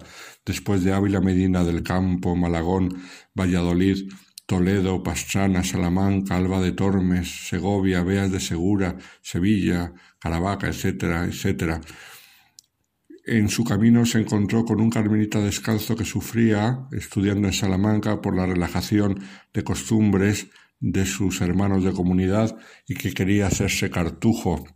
Llama Juan de Santo Matías, o nosotros le conocemos por San Juan de la Cruz. Ella le convenció para que no se hiciera cartujo y ayudase en la reforma del Carmelo. Fueron años de grandes peripecias, de grandes sufrimientos y persecuciones también. La misma Teresa de Jesús fue mm, denunciada ante la Inquisición y en algún momento se la ordenó que no saliese de su monasterio y que dejase de fundar. Él también, San Juan de la Cruz, fue perseguido y puesto en una cárcel de los religiosos carmelitas hasta que se consiguió el permiso de Roma para fundar la reforma de los carmelitas descalzos. Teresa de Jesús, la monja andariega, que, como decimos, en 20 años, nada menos que 16 fundaciones con todo lo que llevaban de dificultades, de problemas, problemas burocráticos, administrativos, problemas eclesiásticos. Y sin embargo el Señor, su fuerza de voluntad y su confianza en la gracia le fueron abriendo camino por todos aquellos lugares. Teresa de Jesús, gran mística y a la vez una mujer de gobierno con los pies sobre la tierra, Murió en 1582, murió un 4 de octubre, el día que entraba en vigor el calendario gregoriano en la iglesia y curiosamente, 24 horas después era el 15 de octubre. Pegó un salto al inaugurarse el nuevo calendario del 4 de octubre al 15 de octubre, el día que la enterraron. La enterraron allí mismo, en el convento de Alba de Tormes, donde había fallecido, si bien antes de que se cumpliera un año tuvo lugar la primera exhumación del cuerpo que se encontró incorrupto, el padre Jerónimo Gracián, que era uno de sus grandes colaboradores, procedió al rito de amputarle una mano que llevó a las carmelitas de Ávila, aunque sin el dedo meñique que se quedó para él. Tres años después del fallecimiento, llevaron los carmelitas su cuerpo a Ávila, así que fue exhumado y trasladado incorrupto, aunque sin el brazo que se quedó en Alba de Tormes para compensar de la pérdida. La decisión provocó el rechazo de los duques de Alba, que echaron mano de su poder para recuperar el cuerpo, según relata un historiador de la época, y lo lograron, puesto que Sisto V ordenó el traslado de nuevo a Alba de Tormes, con lo cual en total se oficiaron tres entierros oficiales y el cuerpo de Santa Teresa se fue despedazando poco a poco porque pedían reliquias en diversos lugares del mundo.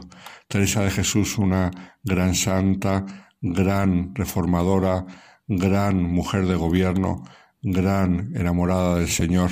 Ojalá su ejemplo nos ayude a recordar lo importante que son las mujeres en la Iglesia, las mujeres que a imagen de María saben hacer la voluntad de Dios y nos ayudan a todos a recordar que nuestra Madre la Iglesia nos transmite el amor de Dios con corazón de madre, ese corazón que las mujeres saben comunicar a los demás por su modo de amar y su modo de hacer. Muy buenas noches a todos los oyentes de Radio María. Hay mucha gente buena con Almudena Delgado.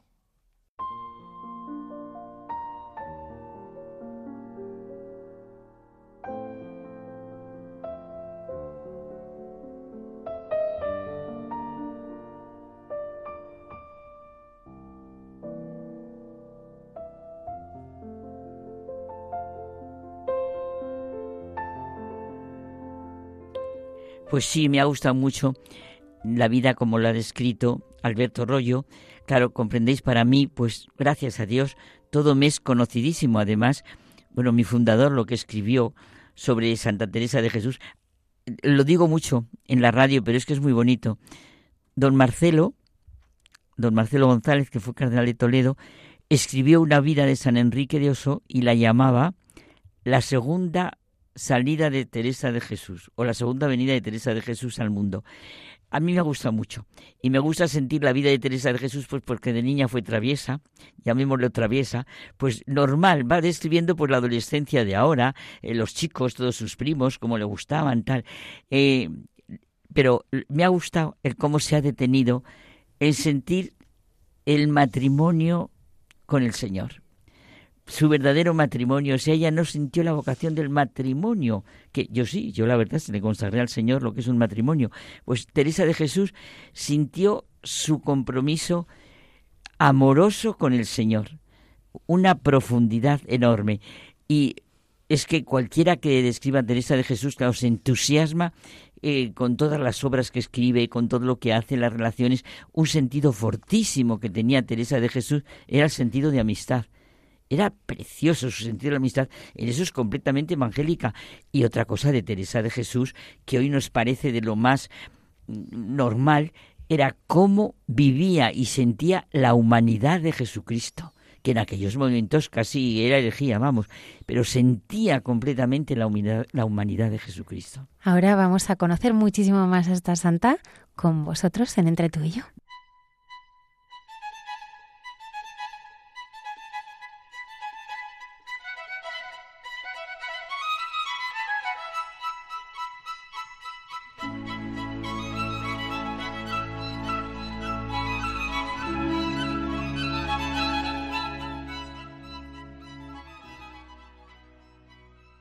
Y claro, José Manuel, nosotros seguimos pensando en Teresa de Jesús.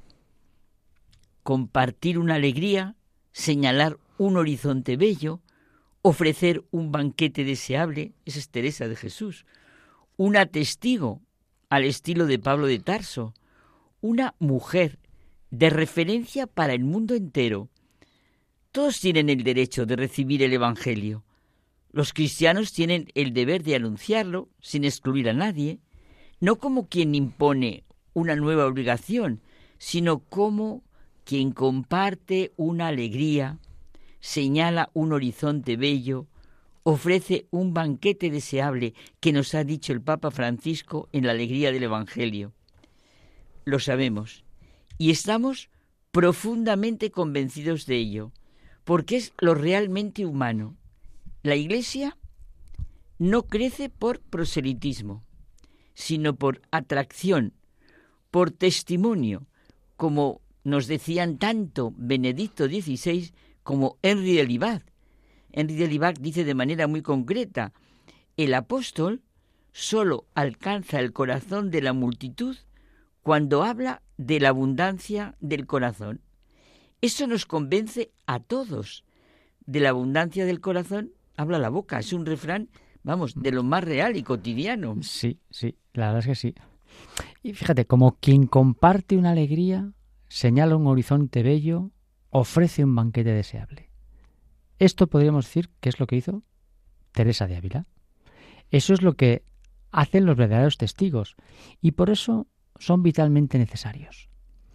Estos cristianos, que son un testimonio en el que está toda su vida implicada. Y ellos solo tienen que existir. Esto lo decía un pensador francés, un amigo tuyo, Berson, porque su existencia es una llamada continua. Nadie puede dar testimonio acerca de algo a no ser del modo en que participa de ello. Y esto nos lo decía Santo Tomás de Aquino. Que también es una maravilla lo que se acabas de decir.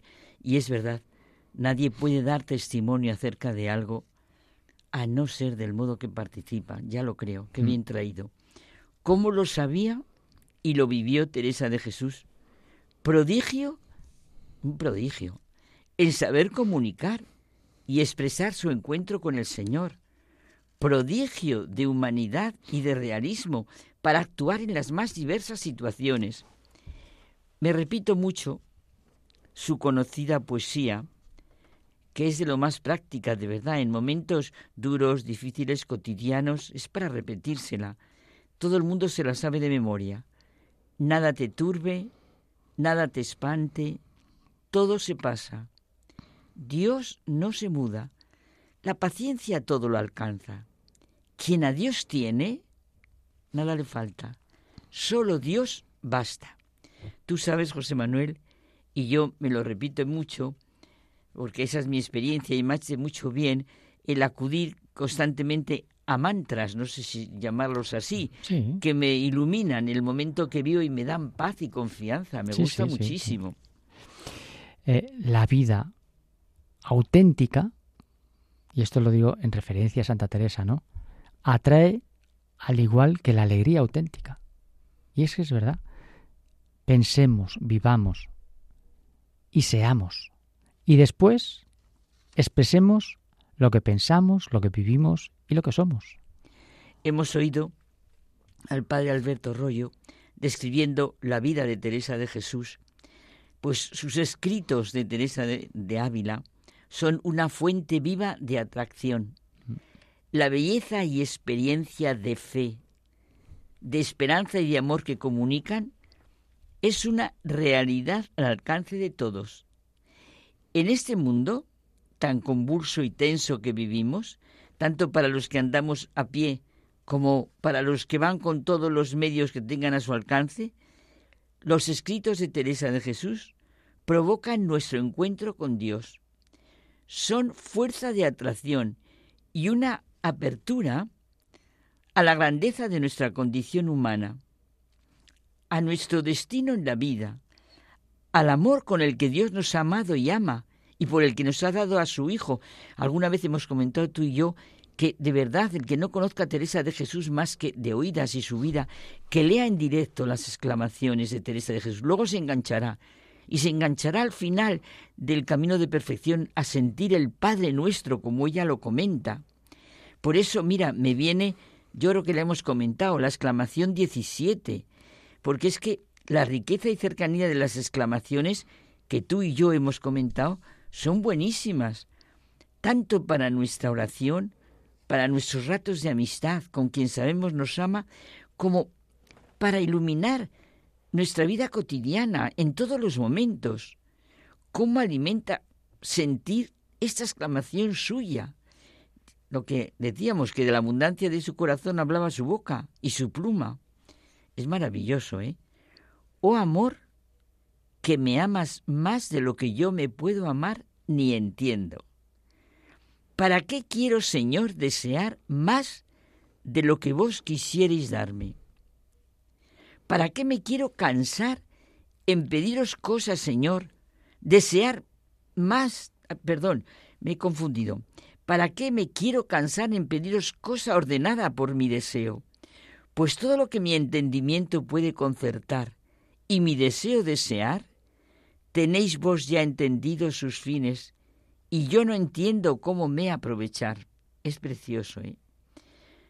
¿Para qué quiero, Señor, desear más de lo que vos quisieres darme? Sí, me lo repito.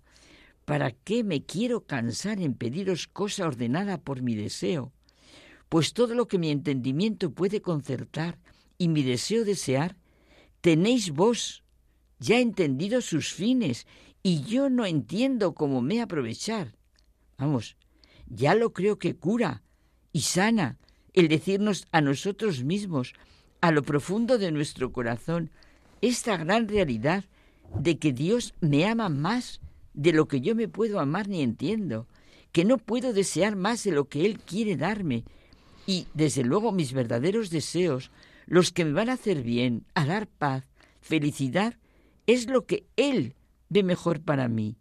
Su amor me redime, alegra mi corazón, me hace ser plenamente yo mismo.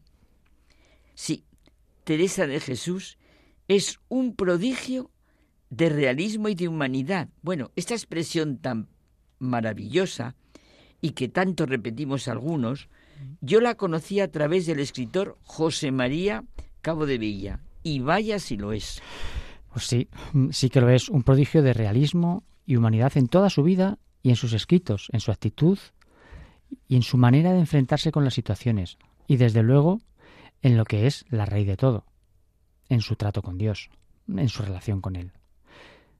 Aunque tengamos a la vista imágenes suyas, con los ojos levantados hacia el cielo, la pluma en la mano derecha y en la izquierda un libro, aunque nos resuene la grandeza de una santidad quizá lejana, un misticismo inalcanzable, una condición de religiosa de clausura, fundadora, formidable escritora, y todo lo que pueda pensarse, la realidad es que Teresa es un prodigio de realismo y de cercanía, de andar con los pies en la tierra, de sentido práctico e inmediato, de propuestas claras y concretas para toda persona, sin lo que no se entiende nada, absolutamente nada de nuestra condición humana. Ya lo creo, José Manuel.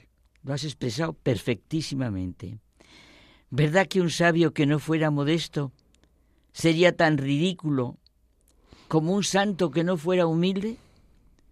Esto no sería un realismo sano, ni en el caso del sabio, ni en el caso del santo.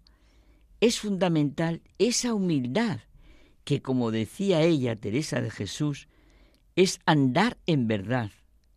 Otro mantra que nos repetimos tú y yo muchísimo, la humildad es andar en verdad. Y es que eso algún día tendremos que, que desmenuzarlo. Sí, sí, sí. Porque la humildad es andar en verdad y es porque andar en verdad cada uno, cada uno en lo que es, en sus cosas buenas y en sus miserias. Ahí, ahí, tendremos que algún día entrar, ¿eh? Sí, sí, sí. Es que fíjate cómo implica confianza. Es que esto nos hace un gran bien, lo que tú estás diciendo, lo que seríamos nosotros, nuestro entorno, nuestro trato con los demás, la sociedad, si viviéramos esa gran realidad para nuestra vida de andar en verdad. Desde luego, no iba, por una parte, su fe en Dios, su trato de amistad con Jesucristo, y por otra, su vida diaria, lo mismo que sus escritos no van por una parte y la vida por otra.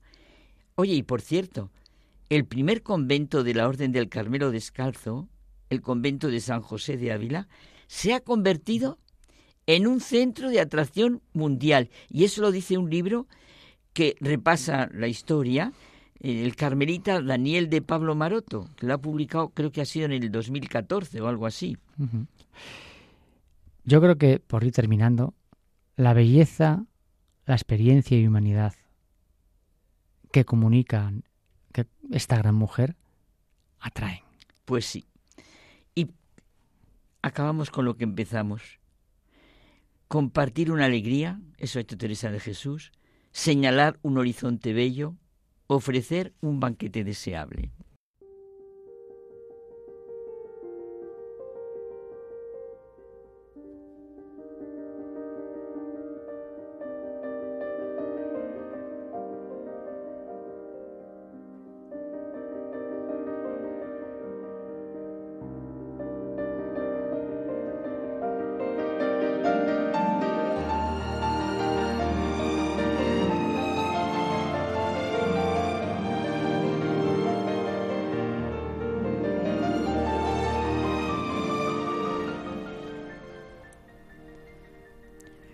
Ante la situación que estamos viviendo, estamos deseando oír hablar a Cayetana sobre la paz.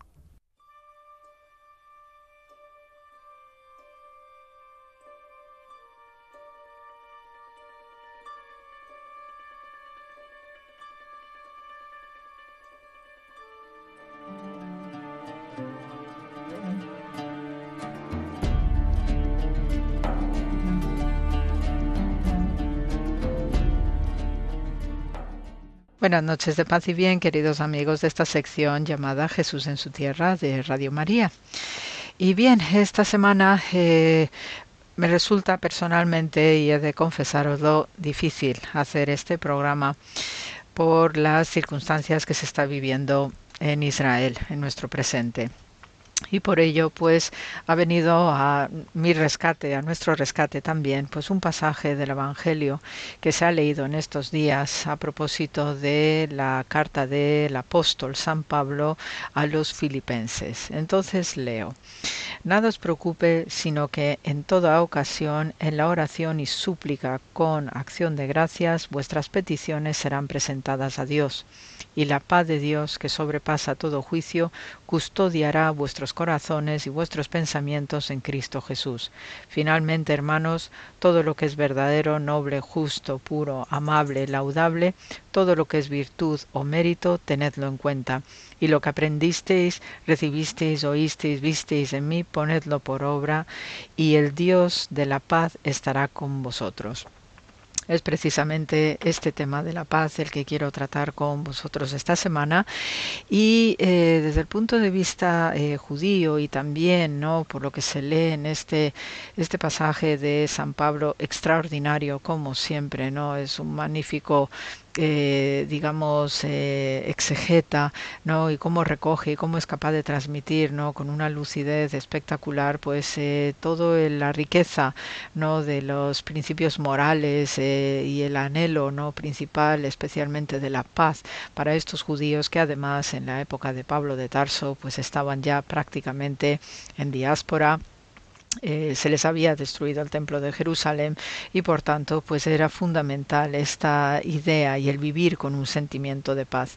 Eh, por el lado judío pues eh, lo que representa la paz pues es principalmente prosperidad salud también. Y de hecho pues se utiliza no en hebreo la palabra shalom igual que se utiliza en arameo shelam y tenemos su contraparte árabe que es al-salam. Entonces, que este deseo ¿no? de prosperidad, de salud, pues hizo que este tipo de eh, expresiones se utilizaran de una manera recurrente para saludarse. Y por eso pues cuando uno se encontraba con otro cuando uno saluda con un shalom un shelam o un al salam pues lo que estás preguntando eh, es que mm, cómo estás no si todo va bien si tu vida está prosperando si tus negocios también están bien. Y es porque la raíz o la etimología de la palabra paz habitualmente, ¿no? que es estas raíces que se suele utilizar en la lengua semítica, pues viene a significar algo que está completo, que está perfecto, ¿ok?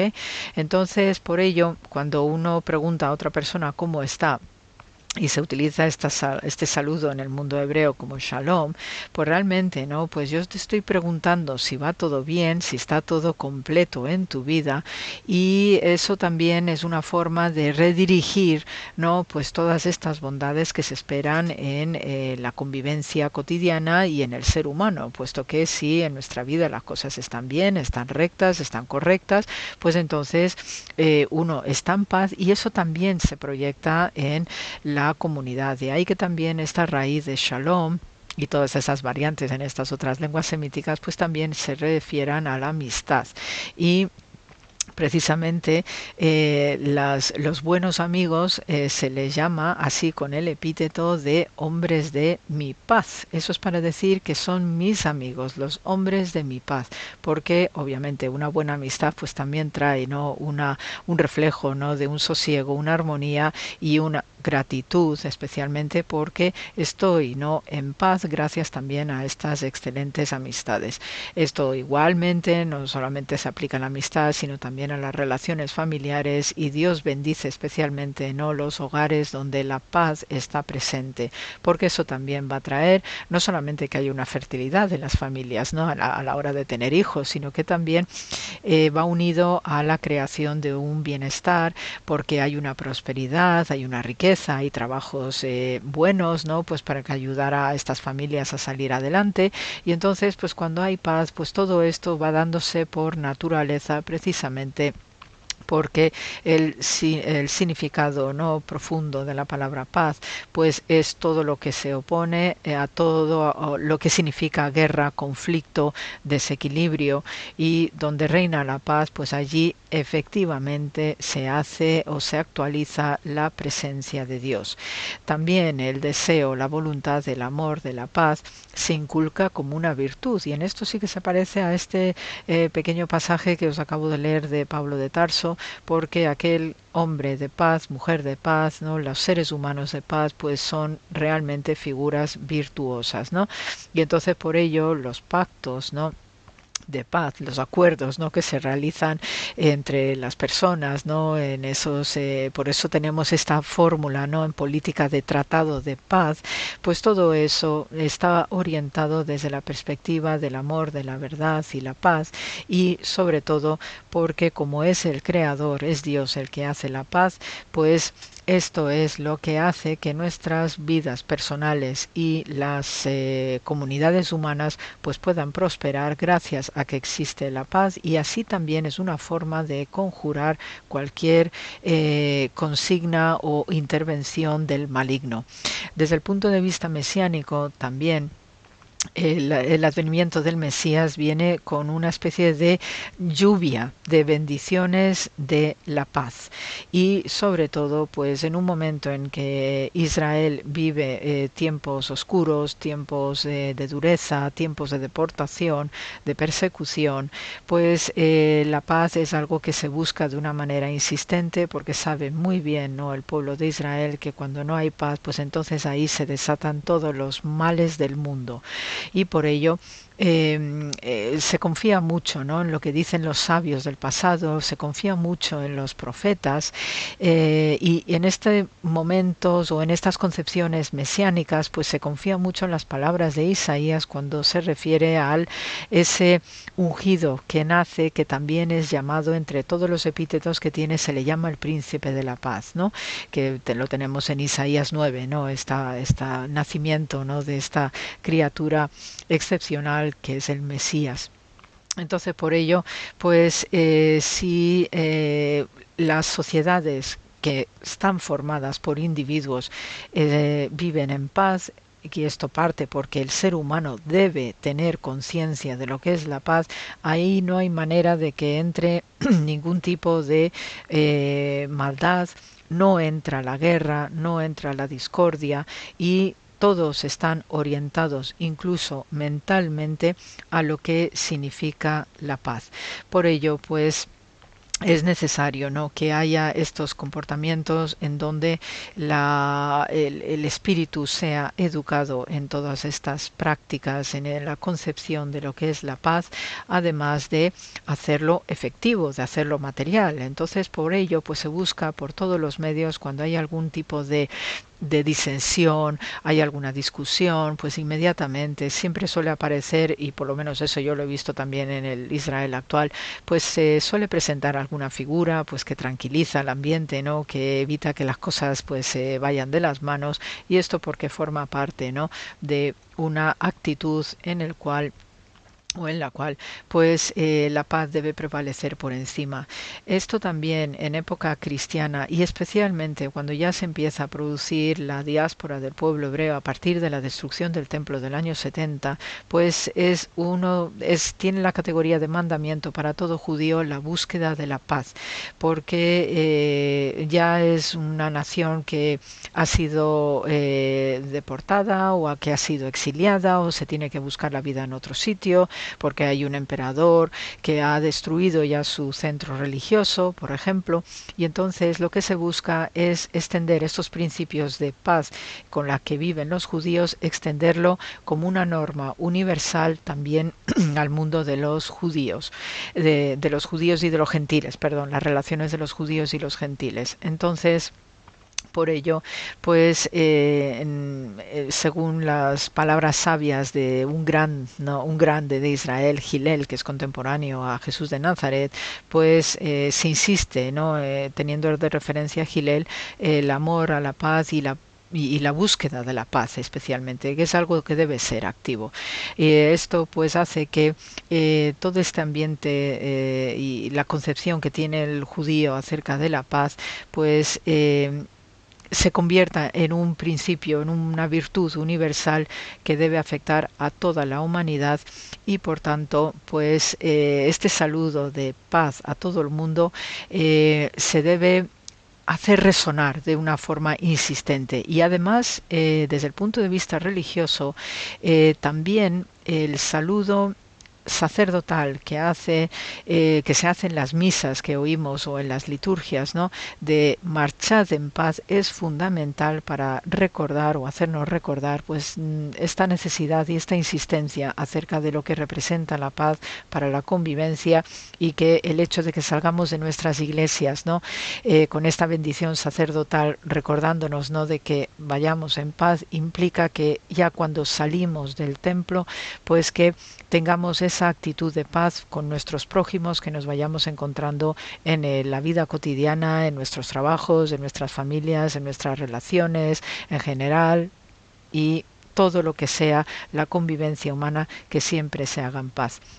Así que amigos, pues esto para esta semana que estimo que es importante que os comente acerca de estos aspectos de la paz y sobre todo de la necesidad imperiosa de que todos no nos apliquemos en ello y que también pues unidos en plegaria estemos firmes y, que eh, Israel pues pueda realmente tener esta convivencia entre todos los judíos, los eh, cristianos y los musulmanes y todas las gentes de ley de, de, nuestro mundo.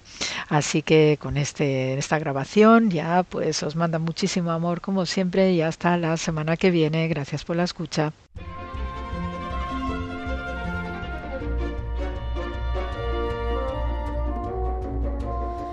Nos despedimos hasta el próximo programa.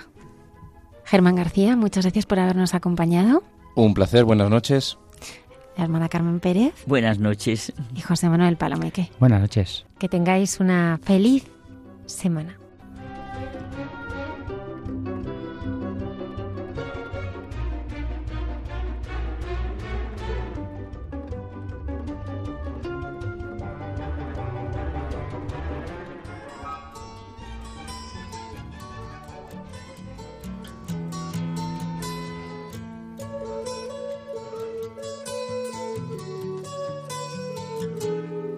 Han escuchado en Radio María Hay mucha gente buena, un programa que dirige Almudena Delgado.